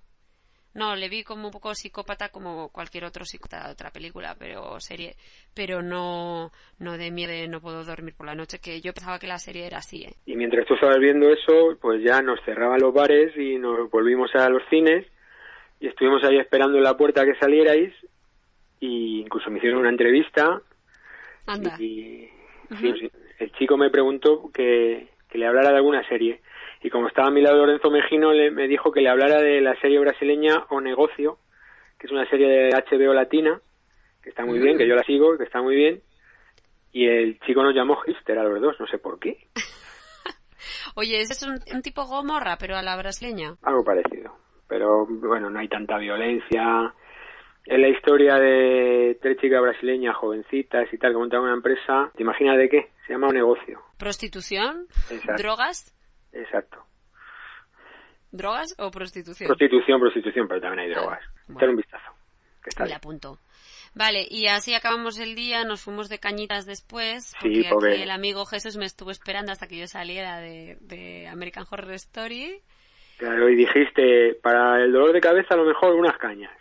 Sí, venga. porque llevaba ya varios gin tonics en el cuerpo y bastantes cervezas y yo no sé ya, pero salí un poco tocada, ¿eh? Y después el domingo fuimos al taller de casting, que es Sí, uno de los talleres más chulos que, que vimos, sí. porque fue una cosa impresionante la evolución de ver a los actores. Lo presentaba pues una de las directoras de casting más importantes de este país, que se llama Carmen Utrilla, Que nos contó que había trabajado en farmacia de guardia eh, al salir de clase, que dijo que estaba muy orgullosa de todos los actores que habían salido al salir de clase, que fue una cantera muy buena, eh, el comisario, muchas, muchas, muchas. Lo que hicieron ahí fue llevar a dos actrices y hacer como un falso casting de un supuesto pu- papel, ¿no? Sí, querían hacer una serie y querían que las protagonistas fueran dos actrices que no conociera a nadie. Quería que una fuera extranjera y otra fuera española, una, una mujer de 40 años española y una extranjera eh, sudamericana, si podía ser, de entre 30 y 35. Bueno, pues partiendo de eso, eh, vamos viendo el proceso de casting de cómo es un casting en realidad. Tenemos un cámara ahí en, en el escenario que graba las pruebas que van haciendo las chicas y nosotros vamos viendo lo que el cámara está grabando, lo vemos en la pantalla grande. Y entonces se les pide hacer dos pruebas, una de, bueno, tres pruebas. Monólogo, monólogo dramático, monólogo cómico y improvisación. Lo que nos pareció más increíble a todos fue el monólogo dramático. Porque creíamos, eh, la primera chica, la española, cuando lo hizo, creíamos todos, vamos, todos le aplaudimos que lo había hecho muy bien y resulta que no había hecho casi nada bien y la directora de casting le iba dando indicaciones y la, la actriz cada vez se iba metiendo más en el personaje y más y más y más hasta que la chica en la, la última prueba que hizo ya lloraba y vamos, fue increíble. Se te ponía Yo tenía la carne de gallina, ¿eh? Y mira que es difícil porque ya has visto el monólogo tres o cuatro veces. Parecían distintos, aunque contaban siempre lo mismo, pero parecían distintos. Fue increíble porque ves la transformación de una actriz. Sí, Era eh, impresionante, como si fuesen dos personas distintas. Y cómo la va entrando, va entrando, era un monólogo sobre la muerte de su hijo y no sé qué, y cómo va entrando y al final es que está la mujer llorando, llorando, y además tú ves el plano tan, tan cerrado y vas viendo la expresividad que tiene, que es impresionante, es que expresa tanto solamente con la mirada. Pero luego en el cómico yo creo que estuvo mejor la otra chica que esta. Y en la improvisación también. Sí, la verdad que luego las dos improvisando juntas eh, eran fantásticas. Eh, tenían mucha química. Se dem- demostró Carmen Utrilla, la directora de casting, que aun siendo tan diferentes pueden tener la química que tienen y vamos, estuvo genial. La improvisación fue genial. Vamos, una risa de la hostia. Pues A mí me pareció increíble cómo ella podía manejar a las actrices y como empujarlas hasta conseguir el grado de dramatismo o de comicidad que ella quería. Tampoco te creas, y las indicaciones tampoco eran en plan director de cine de estos, tienes que hacer esto, esto, esto, no, no, tranquilidad, haz esto, haz esto. Les decía cuatro cositas y Y después ya tenemos la un poco la metedura de pata que hicimos los dos de meternos en un en un taller que no nos dijo demasiado, que era de la música de las series, con el equipo de ambientación musical de Canal Plus, que pensamos que pintaba muy bien, pero que después fue un poco más rollete, mientras Rollete. que estaba en la otra sala el Birra Series, que este año habían cambiado el formato y era que se llamaba Birra Series Fight Club y era que enfrentaban a ocho series como si fueran eliminatorias y iban eliminando hasta que quedaran dos finalistas y la gente subía a defenderlas, tenía que ir votando por Twitter y creo que estuvo divertidísimo. Al final ganó Arrow, cosa increíble, pero bueno. Creo que la final fue Juego de Tronos contra Arrow y ganó Arrow. O sea que el chaval lo debió defender a muerte. Que por cierto, eso lo presentó Isabel Vázquez también. Tu, fa- tu favorita, ¿no? Pues nada, ahí nos equivocamos, señores. No todos los años se puede hacer todo bien, pero bueno, Sí, el taller de música estuvo bien dentro de lo que cabe, pero el chico solo se limitaba a poner intros y Clips, ¿no? pero tampoco explicaba gran cosa y, y ya está. clip sobre los diferentes tipos de usos que ha- tiene la música en una serie que puede ser pues a lo mejor en la cabecera, diferentes tipos de cabecera, con música que está integrada con la imagen o con una cabecera en concreto, tipos de música, por ejemplo, música muy moderna mezclada con acción muy clásica, por a lo mejor como en la serie de, de Nick, ¿no? O de mm, Y- Peaky y Peaky Blinders, también. también. Un poquito los diferentes, las diferentes tendencias a la hora de utilizar música. Nos parecía que iba a ser muy interesante el taller, pero se me quedó a mí como muy pobre. Me parecía que necesitaba el chaval expl- explicar más cosas. Porque decía, ahora os voy a poner... Sí, incluso la gente, sí, incluso la gente se cabreó con él porque no quería poner la cabecera de Juego de Tronos Sí, completa. porque ponía lo que a él le gustaba. Y decía, esta me ha gustado mucho, pues la pongo entera. Esta no. También hizo algo mal, que puso el final de Breaking Bad, que nos gusta mucho la, la canción, es fantástica, pero claro, había mucha gente que no la había visto y muchísima gente se levantó en ese momento y se fue. sí. Se levantó y se fue. Entonces, bueno, no sé, que no estuvo mal, pero yo mm, hubiera preferido más cositas, ¿no? También es el único taller al que fuimos que no hubo ninguna pregunta, nadie le quiso preguntar nada, no sé si es que la gente se quería ir o... También nos pe- perdimos la gran La montaña y la víbora, que se ponía a la vez en la sala 3. que coincidió en horario y ponían en pantalla grande capítulo 8 de la temporada 4 de Juego de Tronos, La montaña y la víbora, que el viernes dijimos de ir a verlo, pero ya se nos Ya, pasó. ya salimos tarde, a veces estas cosas se atrasan y ya había terminado cuando salimos. Pero bueno, así que mm, en líneas generales lo hemos pasado fenomenal. Muchísimas gracias. Nos podéis mandar a- de corresponsales todas las veces que queráis. A todo, a todo, a todo lo que podáis, nos mandáis. Nosotros Yo vamos hasta les llevé un paquetito de chocolates a las chicas de Canal Plus porque se habían pegado una currada tremenda, nos trataron fenomenal. Curro genial, las azafatas, la gente, los responsables de Canal Plus, la organización muy buena, Sí, todo muy queremos bien. agradecer a todo el mundo y yo creo que este año han mejorado muchas cosas. Han invertido, yo creo que, más recursos en este festival. Y además que no es solo en Madrid, que también lo van a hacer en Barcelona y en Málaga. O sea, que se ve que mm, notan la importancia de, de este tipo de eventos, que, o sea, que la gente le gusta y que va y un llenazo, colas en todas partes. O sea, colas en todo, para todas las proyecciones, para todos los talleres.